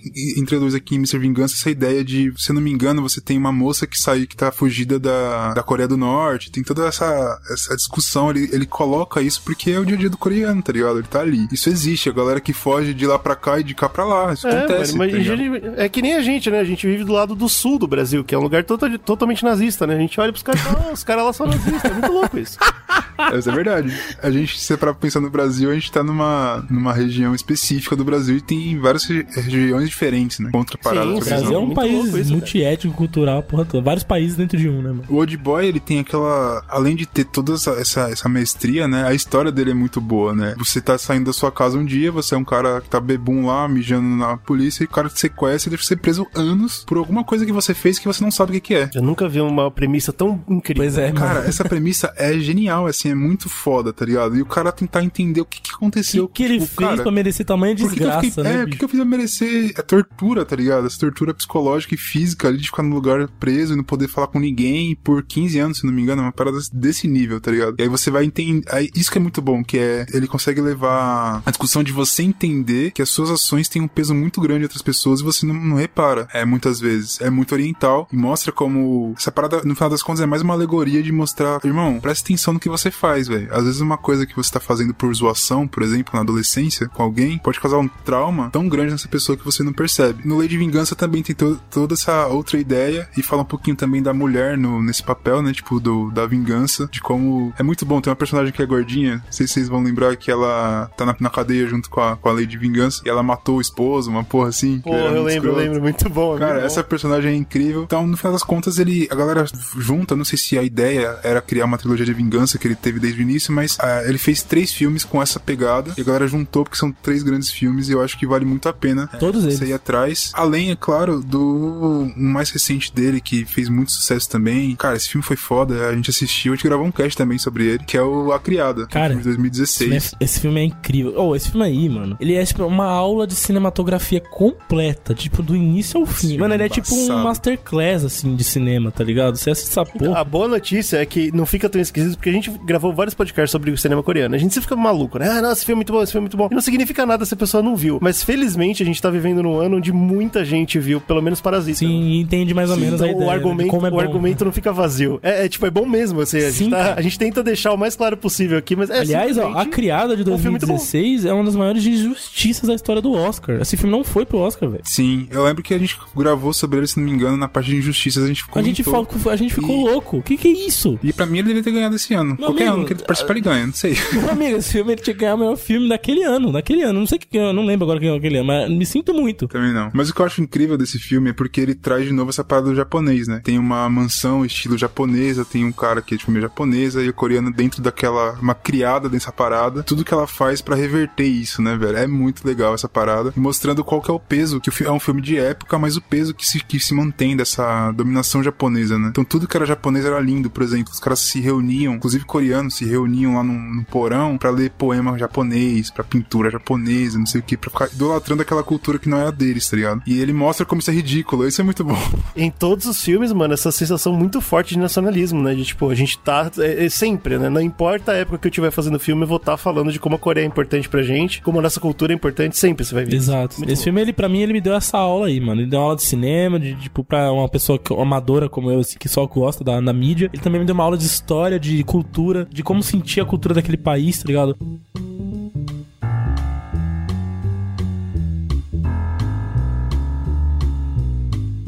Outro grande diretor que a gente tem que falar é o próprio Bong Joon-ho, né, cara? Esse cara, ele, agora ele tá como o Masterpiece, o melhor diretor de todos os tempos, a É. melhor pessoa, o cara se embriaga, ele fica emocionado, o cara é todo diferenciado. Considerado o diretor de cinema coreano que mais deu certo internacionalmente, né? Tipo, ele, a, a carreira dele é- virou uma carreira realmente internacional, mundial, assim. E é Mas merecido, isso é que eu super acho merecido. engraçado, porque, por exemplo, outros diretores parece que, ou atores coreanos, não tiveram uma entrada tão boa assim no, Sim, é, não Hollywood, tiveram, né? não tiveram. O próprio ator de, de Old Boy, ele fez um, um blockbuster americano lá que foi esquecível, apesar de- do cara ser foda e tal, mas é aquele negócio. Tem alguns, alguns outros que eles conseguiram exportar, tem a, a menininha que fez, que fez Lost, menininha não, né? Era uma moça que fazia Lost, era, a- tinha a atriz e, a- e o ator coreanos e tinha essa parte cultural também, tipo, porque eles eram de fato na série, eles eram coreanos mesmo, piriri, parará, mas assim, eles não têm muito impacto. Esse cara não, parece que consegue conversar muito melhor com O público com ocidental, né? americano Consegue. também. É, a gente tem, por exemplo, o próprio próprio Expresso da Manhã, é uma produção hollywoodiana mesmo. Tem o Okja, que também conversa com as duas, que saiu no Netflix, que são um de 2013 e outro de 2017. Mas aí eu, eu lembro que o primeiro contato que eu tive com Bong Joon-ho foi com The Host, e foi, eu achei um filme horroroso, eu achei muito ruim. É um filme de 2006, eu vi ele muito, é, muito tempo atrás, eu acho que eu já tinha assistido Old Boy, eu acho que era, era a referência que eu tinha de filme coreano, que eu tinha achado muito bom. Quando eu vi The Host, eu achei muito ruim, achei comédia, tá ligado? Tinha um Inferior. monstro feio. Caralho, que bagulho ruim da porra, não gostei. E ficou.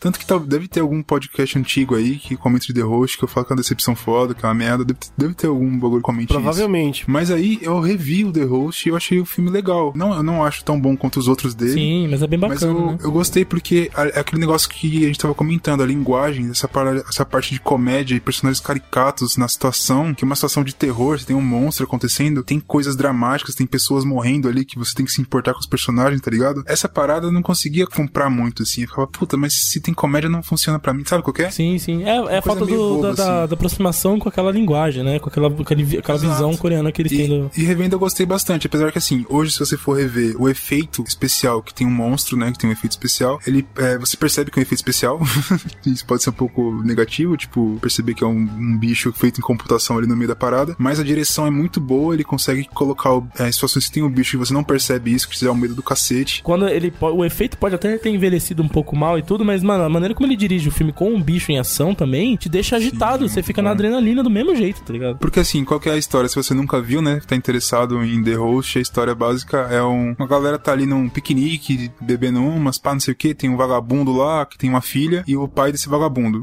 Basicamente é isso. Então o cara ele tá cuidando da criança que a mãe abandonou, aparentemente, e o velho quer que o cara faça alguma coisa da vida, mas ele é, ele é preguiçoso, folgado e tal. E aí jogam coisas químicas no, no ralo, tá ligado? E no, no rio nasce um bicho gigante, tipo um sapo bizarro, tipo um girino, na verdade, um girino gigante que mata e come pessoas. Essa é a premissa, e esse girino ele meio que sequestra a criancinha, ele sequestra várias pessoas, ele sequestra a criancinha e consegue ficar viva. Então esse vagabundo ele tem que se juntar aos irmãos dele, cada um tem uma parada, pra tentar, tipo, evoluir de parar de ser um vagabundo e tomar responsabilidades pra si. E isso é muito bom, tá ligado? Isso foi uma coisa que eu não consegui pegar a primeira vez que eu vi, porque o começo dele é bem comédia, tem algumas coisas dramáticas, mas é bem comédia assim. Cara, é muito incrível, porque o final da caminhada é, é você perceber a evolução desse personagem, tá ligado? E foi um filme bastante impactante que mostra que é não só porque você é um pai, você já conseguiu a responsabilidade. Você pode ser um merda ainda. Você precisa passar por alguma coisa forte pra. Pra poder conseguir Entender entender qual o é a sua peso disso, né? responsabilidade. É, de ser o pai, seu né? novo, o seu novo lugar na sociedade. Pois é. E é um filme bastante legal, cara. E todos os filmes que, que eu percebo desse do Bong Joon-ho tem um tema por trás ali. Cara, esse cara é contar sensacional, legal, né? cara. Ele, porra, é- a estreia dele em 2003, né, que é o ano cabalístico do cinema coreano, é com Memórias de um Assassino, que é um puta filme também, cara. É, que a gente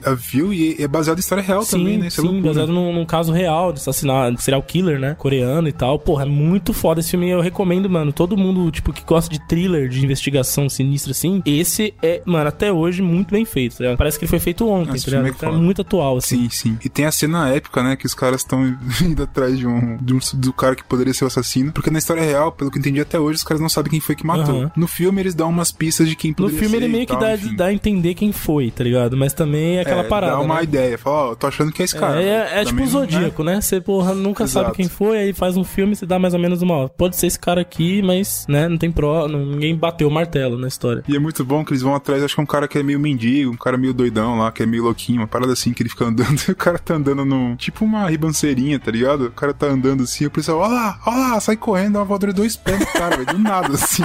Ele tem umas cenas assim em cinema coreano que é bom, cara. genial, velho. coreano tapa, tapa de coreano dá no outro, é incrível, cara. Nunca vi uma tapa tão bem dada. É foda. Nossa, bicho, naquele, naquele primeiro filme que eu comentei, O Carroceiro, tem uma cena de tapa, velho, que eu tava assistindo com a minha namorada, ela até parou de ver, velho. Tapa. Tapa Os seco, tapas né? pegaram Toma. nela. Foda, foda. Só pra passar também a sinopse pra a gente, antes da gente ir pro próximo, né? O Expresso da Manhã é basicamente o cara que tá. É um trem, né? E o trem ele é dividido por como se fosse castas, alguma coisa assim. Tipo, os mais pobres são no final, os mais ricos no começo, os mais pobres se fodem lá pra conseguir fazer alimento e produzir pros mais ricos. Olha aí, que coisa, né? Ah, que curioso. Que alegoria difícil de entender. A aventura de um desses caras se revoltando, que é o Chris Evans, né, no caso, e tentar ir até o começo da, desse trem, tem toda uma história por trás do porquê que tem um trem, o trem não pode parar porque tá, tipo, mundo de neve, tá ligado? Tipo, todo mundo tá congelado, uma porra assim. Esse filme é demais, velho. Esse filme é eu, eu, eu não consigo entender o slow achando. Bom, foda-se, não vou me Eu vou- Percebendo aqui, ó, vou- todo filme do cara tem algum tipo de, de Exato, crítica, exato. né? No Memórias do Assassino, por exemplo, ele critica muito o comportamento violento da polícia. Fica muito claro que ele tá culpando ali por não terem pego o assassino, o próprio detetive, que é um merda, que pega o cara que tem problema psicológico e bate no cara. Então, tipo, sempre ele coloca alguma crítica social. No Okja, ele faz a crítica em relação a toda a indústria da carne, né? E, e é, bem, é bem legal também o filme. É bem, tipo, tem esses personagens caricatos que ele gosta de fazer, que são, Porra, que são Jake engraçados. Gyllenhaal nesse filme é um vilão Jake maravilhoso. Gyllenhaal, ele cara. tá incrível.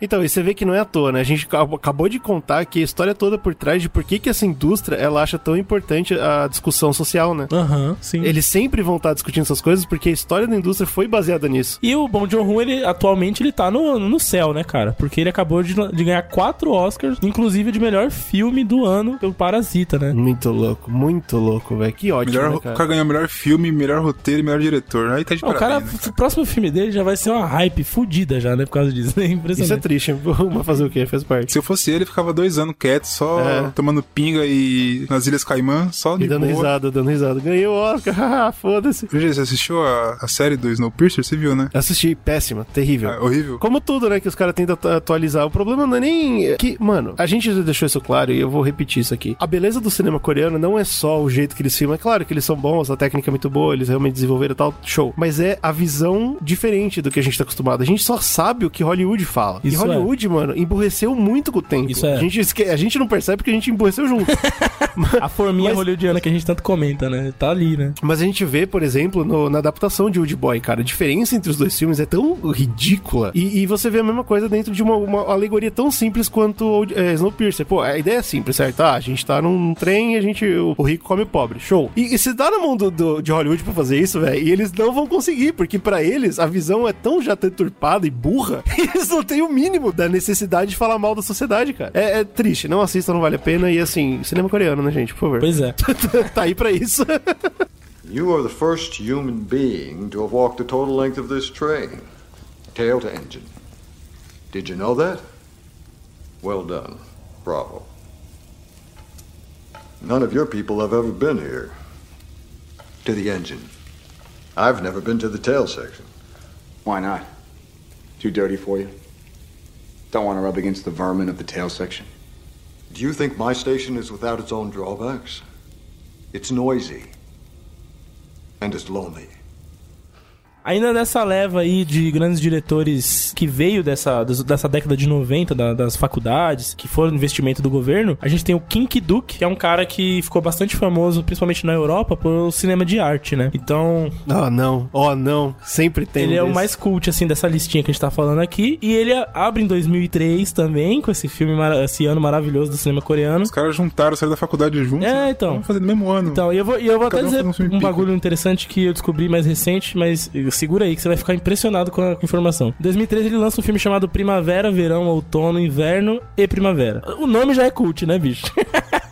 É, pra cá, já- nossa, você muito, Já sabe velho. o que esperar já, né? cara? Eu já E- cansei. mas mas esse filme, esse filme é muito bom, cara. Eu já sei Esse sobre o filme que, que é, já sei sobre o que que é. Um francês que chega lá na Coreia, é uma coisa assim, né? Certeza, mano, que o personagem principal é francês, não coreano. Esse filme, ele tem uma variação extremamente positiva, se for procurar, e ele tem, adivinha o que? Centrado no cerne desse filme aí, a cultura coreana, né? Ele Olha romantiza a cultura coreana através do que? Das estações do ano, tá ligado? É artístico pra caralho, tá ligado? Então é um filme, assim, tipo, que vale muito a pena pra quem curte esse tipo de cinema. E ele, em 2012, lança um outro filme chamado Pieta. E esse também, premiado em Veneza, tipo, Cannes, foi pra Cannes e tal. Então esse é o cara, tipo, vamos dizer assim, o, o cinema mais de arte, né? Ele é mais nessa levada, assim. E também tem o Kim Ji-woon, que é outro diretor que a gente gosta muito, muito, muito. E ele também é dessa Sim. leva. Em 2003 ele veio Ele com tem um filmaço, velho. um filme chamado Medo em português, mas em inglês ele é mais conhecido como A Tale of Two Sisters, né? Que é um filme mais terror. Esse cara, ele tem uma pegada um pouco mais mais thriller de terror, um pouquinho assim, mais suspense, tá ligado? E eu acho excelente, excelente a levada desse cara, mano. A parada desse filme é uma família que vai pra uma casa e aí ela começa a ser, entre aspas, assombrada pela memória de um passado sinistro da família que tem a ver com duas irmãs, tá ligado? Então entra um pouco dessa parada de fantasma, só que aí a fantasma na verdade é uma alegoria interessante pra um bagulho do passado da família, tá ligado? Mas tem sim, tem cena tipo de pessoa dormindo e o fantasma olhando pra ela, tem coisa assim, entendeu? Mais sinistra. Ih, Ih, GG não pode ver esse filme não, hein? Tô fora. todinho. Tô fora. Agora, o filme desse cara que eu vi, eu já vi acho que umas duas vezes e é muito, assim, cara, é foda pra caralho. É o Eu Vi o Diabo, a Saw the Devil, Só né? The Devil, é, pode crer. Cara, esse filme é incrível porque, assim, ele tem a pegada de terror também, né? Um pouco, porque ele vai falar sobre um serial killer. Então tem cenas gore, por exemplo, tem cenas pesadas, assim. Então, nesse sentido, ele mantém essa parte meio que horror, de, de gênero, mas ele também é um thriller, né? Porque você tem um policial que é quase um James Bond também, né? O cara é pica. Sim, quem Cara, não conhece. acontece. quem vê esse filme vai reconhecer, talvez, esse ator, que ele é o cara do. Ele é o coreano que tá no G.I. Joe, na franquia G.I. Joe. Não é uma franquia maravilhosa? não, Puta. Pode crer. Mas ele é um ninja branco. Tal, então Ele ele é- é como se fosse um herói, enquanto o vilão é o cara do Old Boy, né, cara? Exato, que é o melhor, puta, o melhor vilão do cinema coreano, esse cara aí. Cara, esse vilão é pesadíssimo, cara. Meu irmão, e a ideia é justamente é que esse cara, o Old Boy, né, ele é um serial killer, ele tá fazendo bagunça, matando mulheres. Já anda fazendo bagunça. Estupro, bagunça. Coisa chata, né? Coisa Mania tem feia. Uma, tem uma cena que ele tromba uns trutas de trabalho dele, né? Que comem pessoas. Uau. Essa porra, que ele chega numa, numa casa Sim. meio fodida assim. Sim, aí os caras, eles têm, tipo, gente presa, pra eles vão comendo os pedaços, que eles são canibais. Então, Caralho, tipo mano, esse assim, filme, esse filme é bem incrível louco. pra caralho, Só que aí ele se envolve. E aí, qual que é a parada que eu acho legal? Que ele se envolve com uma moça que não deveria, né? Que aí ela é a, a esposa ou a pretendente, uma coisa assim, do, do James Bond, cara. Ele se fudeu, porque o cara vai atrás de qualquer forma. Então, tipo, o filme é uma caça, tipo, gato-rato, assim, muita loucura. Caralho. E, cara, esse filme é muito incrível. Você nunca viu, GG, esse daí? Não, mano, nunca vi. Nem sabia que eu tinha interesse. Agora eu tô começando a achar Mesmo- que eu tenho. É, mesmo tem essa parada tipo gore assim, ele não é de terror igual o outro que o Slow falou, que tem fantasma, que você se caga. Tipo, ele é terror no sentido que é um que é gore, violento e tal, mas, cara, esse filme é muito bom, mano. Bacana, bacana. Fiquei, fiquei na pilha. Ou seja, né? Só filme incrível, mano. Também, quando lança. Bom, ele lançou Medo em 2003, né? E esse aí foi 2010, né? 2010, viu? Diabo, diabo, Ou seja, diabo. tem- né, o, o que não falta é filme muito bom. A gente deu aqui tanta indicação, bicho. Pois é. Essa década de 2010, de 2000 a 2010, a gente tá falando aqui, a gente falou de quatro diretores aqui e filmes das suas carreiras, né? Só que essa década que a gente que é considerada a década de ouro, com esse ano de 2003 tão foda, ele representa hoje as 10 maiores bilheterias de filmes coreanos no país, tá ligado? Então, tipo, os 10 maiores bilheterias de filmes internos da bilheteria doméstica de- da Coreia saiu dessa década. Você vê como foi a década, tipo, a resposta direta de todo aquele investimento que a gente tava falando agora no começo do cast, tá, tá ligado? tá fixado, né? Exato, mano. Agora, tipo, bateu o martelo. Os caras são foda. Agora a gente vai traçar, então, a parte mais atual, né, do cinema coreano. Então, vamos falar de 2010 pra cá, né? O que que, que, que se estabeleceu na, na, na indústria. Como que finalmente ele conseguiu ser, vi- ser visto internacionalmente, né? E tal. Então, aquilo que o Brunão falou lá no começo, né? Hallyu, que foi aquela...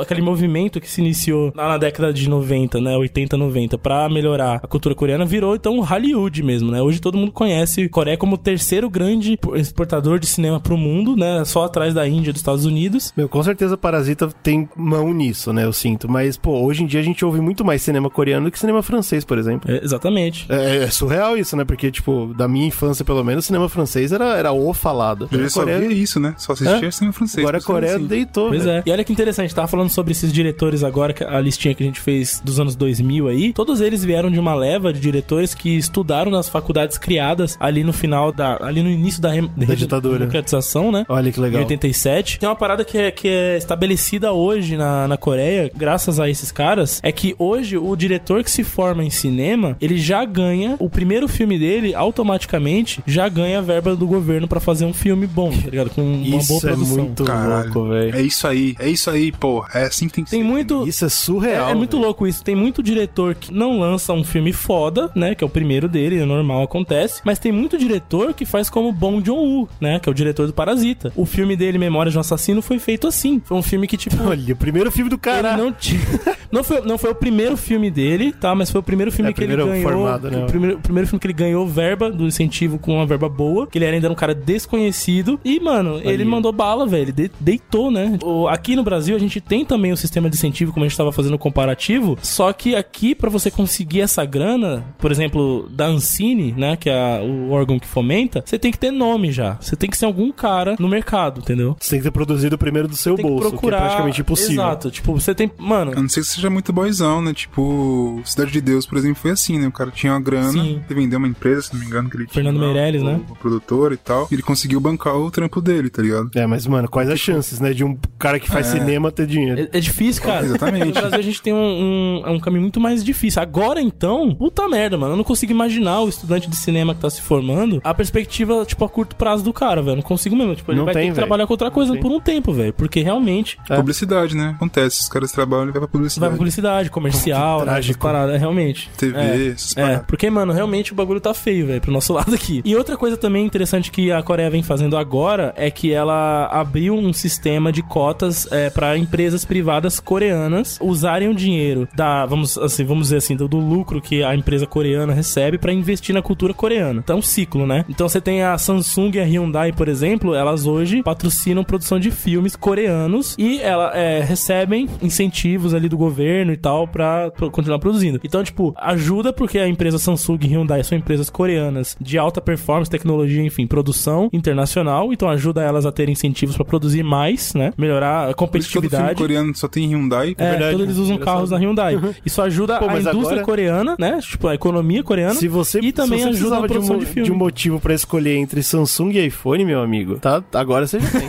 o governo ele continua fazendo coisas novas, apesar do, do cinema coreano tá bom, tá lá no auge, ele continua investindo, tá ligado? Tanto é que uma coisa que eu vi agora há pouco, antes da gente começar a gravar, é que o ministro da Cultura anunciou recentemente ele vai tentar passar uma lei nova pra impedir os filmes como Vingadores Endgame, que foi o, o filme estrangeiro da Coreia que teve mais salas de cinema no país, foram mais de duas mil salas de cinema passando só Vingadores, ele vai tentar impe- impedir isso de acontecer de novo, entendeu? Ele vai, ele vai passar, vai tentar passar uma lei pra diminuir o número máximo de salas, pra- pra botar um limite, né, de salas que vão passar grandes blockbusters, porque a Disney, ela tá com essa pegada de não só aumentar muito sua, sua presença, mas como também ela tá taxando muito mais os cinemas, né? Ela força, né, cara? Isso aconteceu aqui no Brasil, no ano do- nos dois anos que Vingadores, os últimos, foram lançados. Foi uma grande polêmica que a gente até comentou aqui no Zcast, que é, eles aumentaram o valor da porcentagem que eles pegam no ingresso, o que inviabiliza um cinema menor, que não seja de uma grande rede, de passar menos filmes da Disney, porque aí ele vai perder muito dinheiro, certo? Tem que passar só ele em Tem um limite também sessões. mínimo pra você passar filme da Disney. Ela quer que tenha tantas salas por tanto tempo também, senão ela não libera. E se você não põe Vingador, Vingadores no seu cinema, as pessoas vão no outro cinema, entendeu? Então você fica de mãos Óbvio, né? atadas, O tá quer ligado? ver Vingadores. Porque se a galera vai assistir esse filme, você tem que pôr esse filme. Só que esse filme ele tem um limite mínimo de salas e uma taxa super alta. O que, que você faz? Enche de Vingadores todas as salas, tá ligado? Porque é o jeito que você vai fazer pra não quebrar o cinema, entendeu? Isso aconteceu aqui no Brasil pra caralho. A gente teve, mano, filmes correndo da estreia de Vingadores, principalmente os brasileiros, pra não, mano, ninguém vai ver mesmo, porque só só vai ter Vingadores no filme, no cinema, né? Eu fico, eu fico numa posição muito complicada nessa hora, porque eu acho que Vingadores é um fenômeno do cinema. Então eu fico feliz de, dele ter dominado tudo, mas ao mesmo tempo o capitalismo é uma merda. então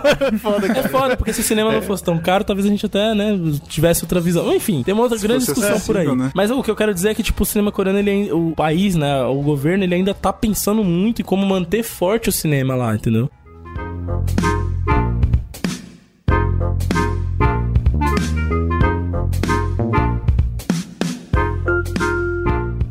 E aí rolou uma polêmica agora recentemente, há uns 4, 5 anos atrás, que vem mudando bastante também, que é a polêmica dos sindicatos. Porque lá o sindicato de, da galera que fazia cinema não era muito forte. Isso eu tô falando de coisa tipo de 5 anos atrás, tá ligado? Recente. Eles têm o cinema muito foda, tão no auge, mas a parte de, de, de burocracia e legislação ali do trabalhador, na, do ramo, era meio tipo de qualquer jeito, entendeu? E aí ninguém nunca falou sobre isso lá. Até que em 2016 morreu um cara chamado Choi Gon-wen, e esse cara era roteirista. Só que ele tava, ele tinha 33 anos, tava numa baixa da carreira dele. Ele não tava conseguindo, tipo, lançar bons roteiros, fazer parte de boas produções. Tava meio na merda assim, e ele morre. E aí a galera, tipo, que conhecia o cara da indústria e tudo, falou: caralho, esse cara, ele, tipo, morreu do quê? O que aconteceu e tal? Foram, tipo, procurar saber, né? E viram que ele tava vivendo numa, numa pobreza foda, mano. Ele tava, tipo, sem nada. Roteirista, né? Roteirista. E ele já tinha participado de, de produções coreanas, ele fazia parte da indústria, entendeu? Então a galera ficou em choque. Falou, como assim um cara que trabalha com cinema de um dos melhores cinemas do mundo morreu de pobreza, tá ligado? E aí foram o ver. investimento não tá rolando, né? Foi, é, aí a Federação Coreana de Cinema foi investigar como que tava sendo a condição de trabalho desses profissionais, tá ligado? E aí já viu, né? Aí errou, Começa, é, aí errou. começa a cavar. Aí vem a merda, né? De- morte. E eles descobriram a merda, cara. Os caras trabalhavam em média 12,8 horas por dia né, na, é- na época de produção. Eles, tra- na época de produção, era de 5 a 6 dias por semana, trabalhando 12 horas por dia. Quase 70% deles dizem que nunca tiraram férias na vida, né? Férias remuneradas, férias certinhas e tal. Por você falando, Bom John Ho tem que ficar dois anos aí de férias só. Dá uma relaxada Aí você agora, né, pensa, mano? o cara, o, o É, o só cara que trabalha com cinema, quando ele não tá trabalhando num filme, ele não tá recebendo nada, certo? Então, tipo, você não conta. Quando ele tá trabalhando no filme, você trabalha dias contados de trabalho. E eles não recebiam férias remuneradas por isso. E aí, os caras, não, beleza, então já que é um cinema, uma indústria que tá, tá lucrando muito, tá dando muito o que falar, então eles estão pelo menos ganhando bem? Não. Eles estavam ganhando a média salarial abaixo de um trabalhador médio coreano. A média deles era abaixo. Caralho, aí é triste, hein? Então, né, eles estavam recebendo menos, trabalhando mais e tendo poucos direitos. Então, quando o cara não conseguia emplacar a carreira dele no, ali numa sequência de bons filmes, acontece o que aconteceu com o Choi, que é entrar na pobreza, se fuder e morrer. Aí você não tem dúvida que os Estados Unidos dominou mesmo, É, né? aí, eu- isso que é- mas aí que é foda. Porque isso é uma coisa que me deixa louco, cara, de pensar que aqui os- o povo tem voz, entendeu? A classe artística, principalmente a galera dos, dos cineastas ali, encabeçados, um dos cabeças do movimento, inclusive foi não é à toa que o filme Parasita Olha fala disso bastante, né? Meu herói, meu É herói. incrível, cara. O cara, é é bom, incrível. cara. Eles levantaram, mano. Eles se levantaram em 2016 com a morte desse cara, virou um movimento que a gente até nem ouviu falar aqui no Brasil. Tô ouvindo, fui descobrir agora, tá ligado? É, mas foi um movimento muito impactante lá no cinema coreano que é tipo, mano, a gente precisa melhorar as condições de trabalho dessa galera, criar sindicatos, desenvolver, tipo, melhorar o salário, tipo, melhorar a qualidade de vida dessa galera, tá ligado? E aí, uma coisa que eles focaram bastante, o governo, tipo, acabou tendo que ceder, porque tava todo mundo falando disso, né? Grandes cineastas falando e tal. Renovar, renovação de contratos, né? Mudaram os contratos que a indústria coreana faz. E olha que foda, mano. Em 2016, 36% dos filmes lançados naquele ano foram base dos novos contratos, tá ligado? Então já no, Caralho, mas aí foi uma mudança. no mesmo ano eles conseguiram, tipo, O real. que um terço dos filmes É, uau, que loucura. revissem as condições de trabalho dos, dos profissionais no cinema. E aí, dois anos depois, em 2018, 77% dos filmes já estavam sob novos contratos. Mano, tem algo Mano, errado, velho. É, os caras. Esse ba- A política funcionando assim. Não Esse bagulho me arrepia, isso, É, não faz sentido. É, é tipo assim, é parece utopia a gente pensar que o povo, que os trabalhadores conseguiram melhorar as condições dele em tão pouco tempo, com uma unanimidade tão tipo, é, incrível, assim, do, do- no país. Isso não existe, velho. Isso absolutamente não É, existe. bagulho, mano, é surreal. É pensar que. É, você entende a diferença de DH nesse ponto, né?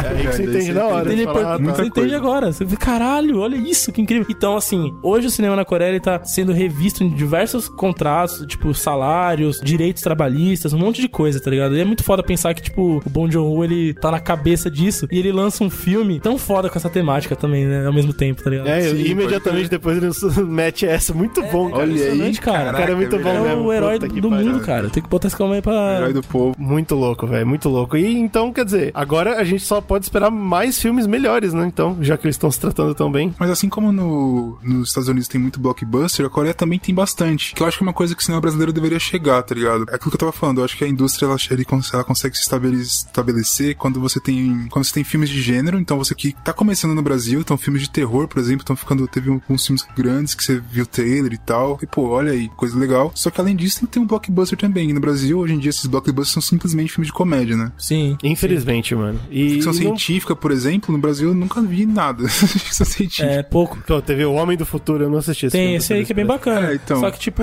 é, tem- isso, tem né? esse, mas cê- não tem cê- um bagulho, você pode falar assim, ah, vamos falar do cinema brasileiro em relação à ficção científica.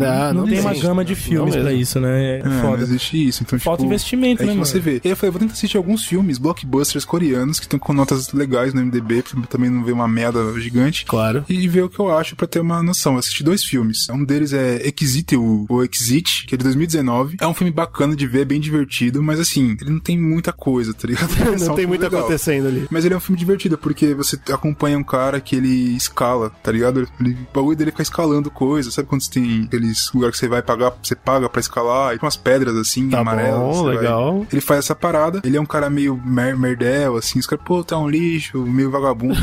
A Caralho. família dele é toda engraçada e ele gosta de uma menina que trabalha num, num pico lá. Esse pico, inclusive, é tipo um bagulho de casamento, tá ligado? Quando você faz uma festa. Aham, é tá um lá- buffet. É, é tipo um buffet, exatamente. Ela trabalha nesse buffet e ele tá lá com os familiares lá. E aí acontece um acidente. Olha o sci-fi aí. acontece um acidente. Ô, louco. O cara vem com um caminhão cheio de gás e bate e a cidade começa a ser tomada por esse gás tóxico. E é tipo aquele jogo do Play 1 do Homem-Aranha, tá ligado? Que sempre cair dos prédios. É exatamente isso. Então começa a ficar, caras têm que ir subindo o prédio. Vão subindo, vão subindo. É essa, meu Deus. E aí quando eles chegam lá em cima, chega naquela situação, tá, e o que a gente faz agora, tá ligado? A gente precisa sair daqui, mas como que a gente vai sair? Aí o cara tem uma ideia, fala, pô, eu vou tentar sair, se eu escalo, eu vou pulando os prédios, vou dando um jeito de, tá ligado? De conseguir sair daqui. A menina que ele gosta acaba indo com ele e tal, e eles vão construindo essa, essa aproximação, enquanto ele tem que se provar que ele não é um merda, entendeu? Porque pra ele ele acha que ele é um merda, mas ele tá tentando salvar Nossa, parece e tal. muito filme de faculdade. Sabe o que parece? Parece muito um filme americano. É, também, também. Tá ligado? Eu acho que é aí que tá. E é difícil a gente. Por mais que a gente falou aqui de alguns filmes que a galera é mais autoral, que fala um pouco mais da cultura coreana e tal. Esse filme, por exemplo, ele para mim pareceu um filme bastante pro públicozão ver, públicozão, que tipo assim, com a linguagem bastante americana mesmo, tá ligado? Então, eles- basicamente o que você tá falando é que esses filmes eles estão abraçando muito a parada americanizada da coisa e estão perdendo muito da cultura deles. É isso? Sim, é, esse daqui que eu queria falar é porque ele consegue, apesar de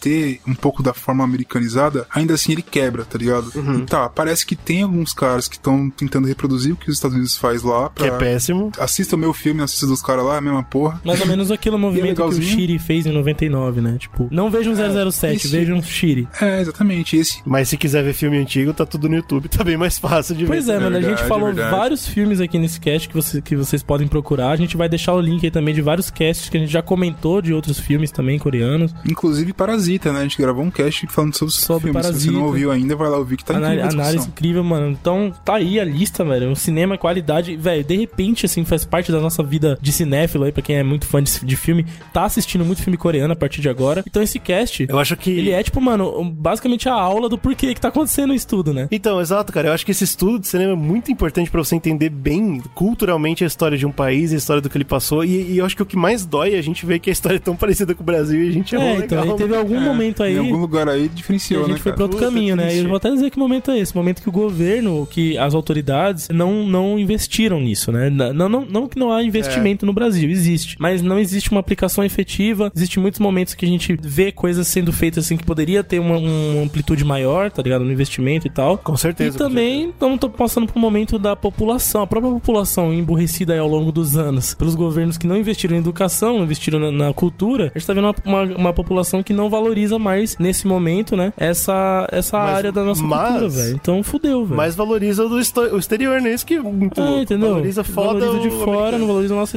A gente- tá nesse momento, nós estamos em, em números em situação cultural. Lá, quando a gente comenta no final da, da ditadura coreana, quando a galera tava assistindo só filme de fora, fazendo um filme ruim nacional, entendeu? Não ruim, mas tipo, menos, Ruim, cara. menos filmes, baixa qualidade, enfim.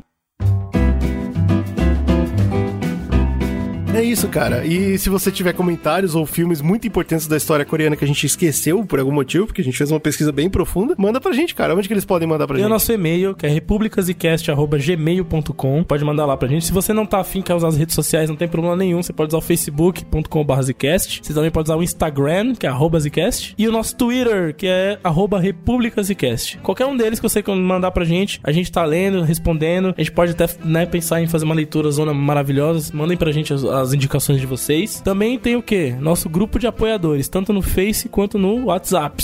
Como é que faz pra fazer Olha parte? aí, que coisa incrível. Se você quiser participar, você tem que entrar em apoia.se barra Zcast. E aí você, a partir de dois reais lá, você já apoia a gente e tem tudo explicadinho lá bonitinho. E você consegue não só participar dos grupos que o Slow falou, como também ouvir as gravações ao live. ao O vivo. Slow, o Slow sempre- caindo ao vivo. Dando uma puta. É, o Slow caindo, vergonha do caramba.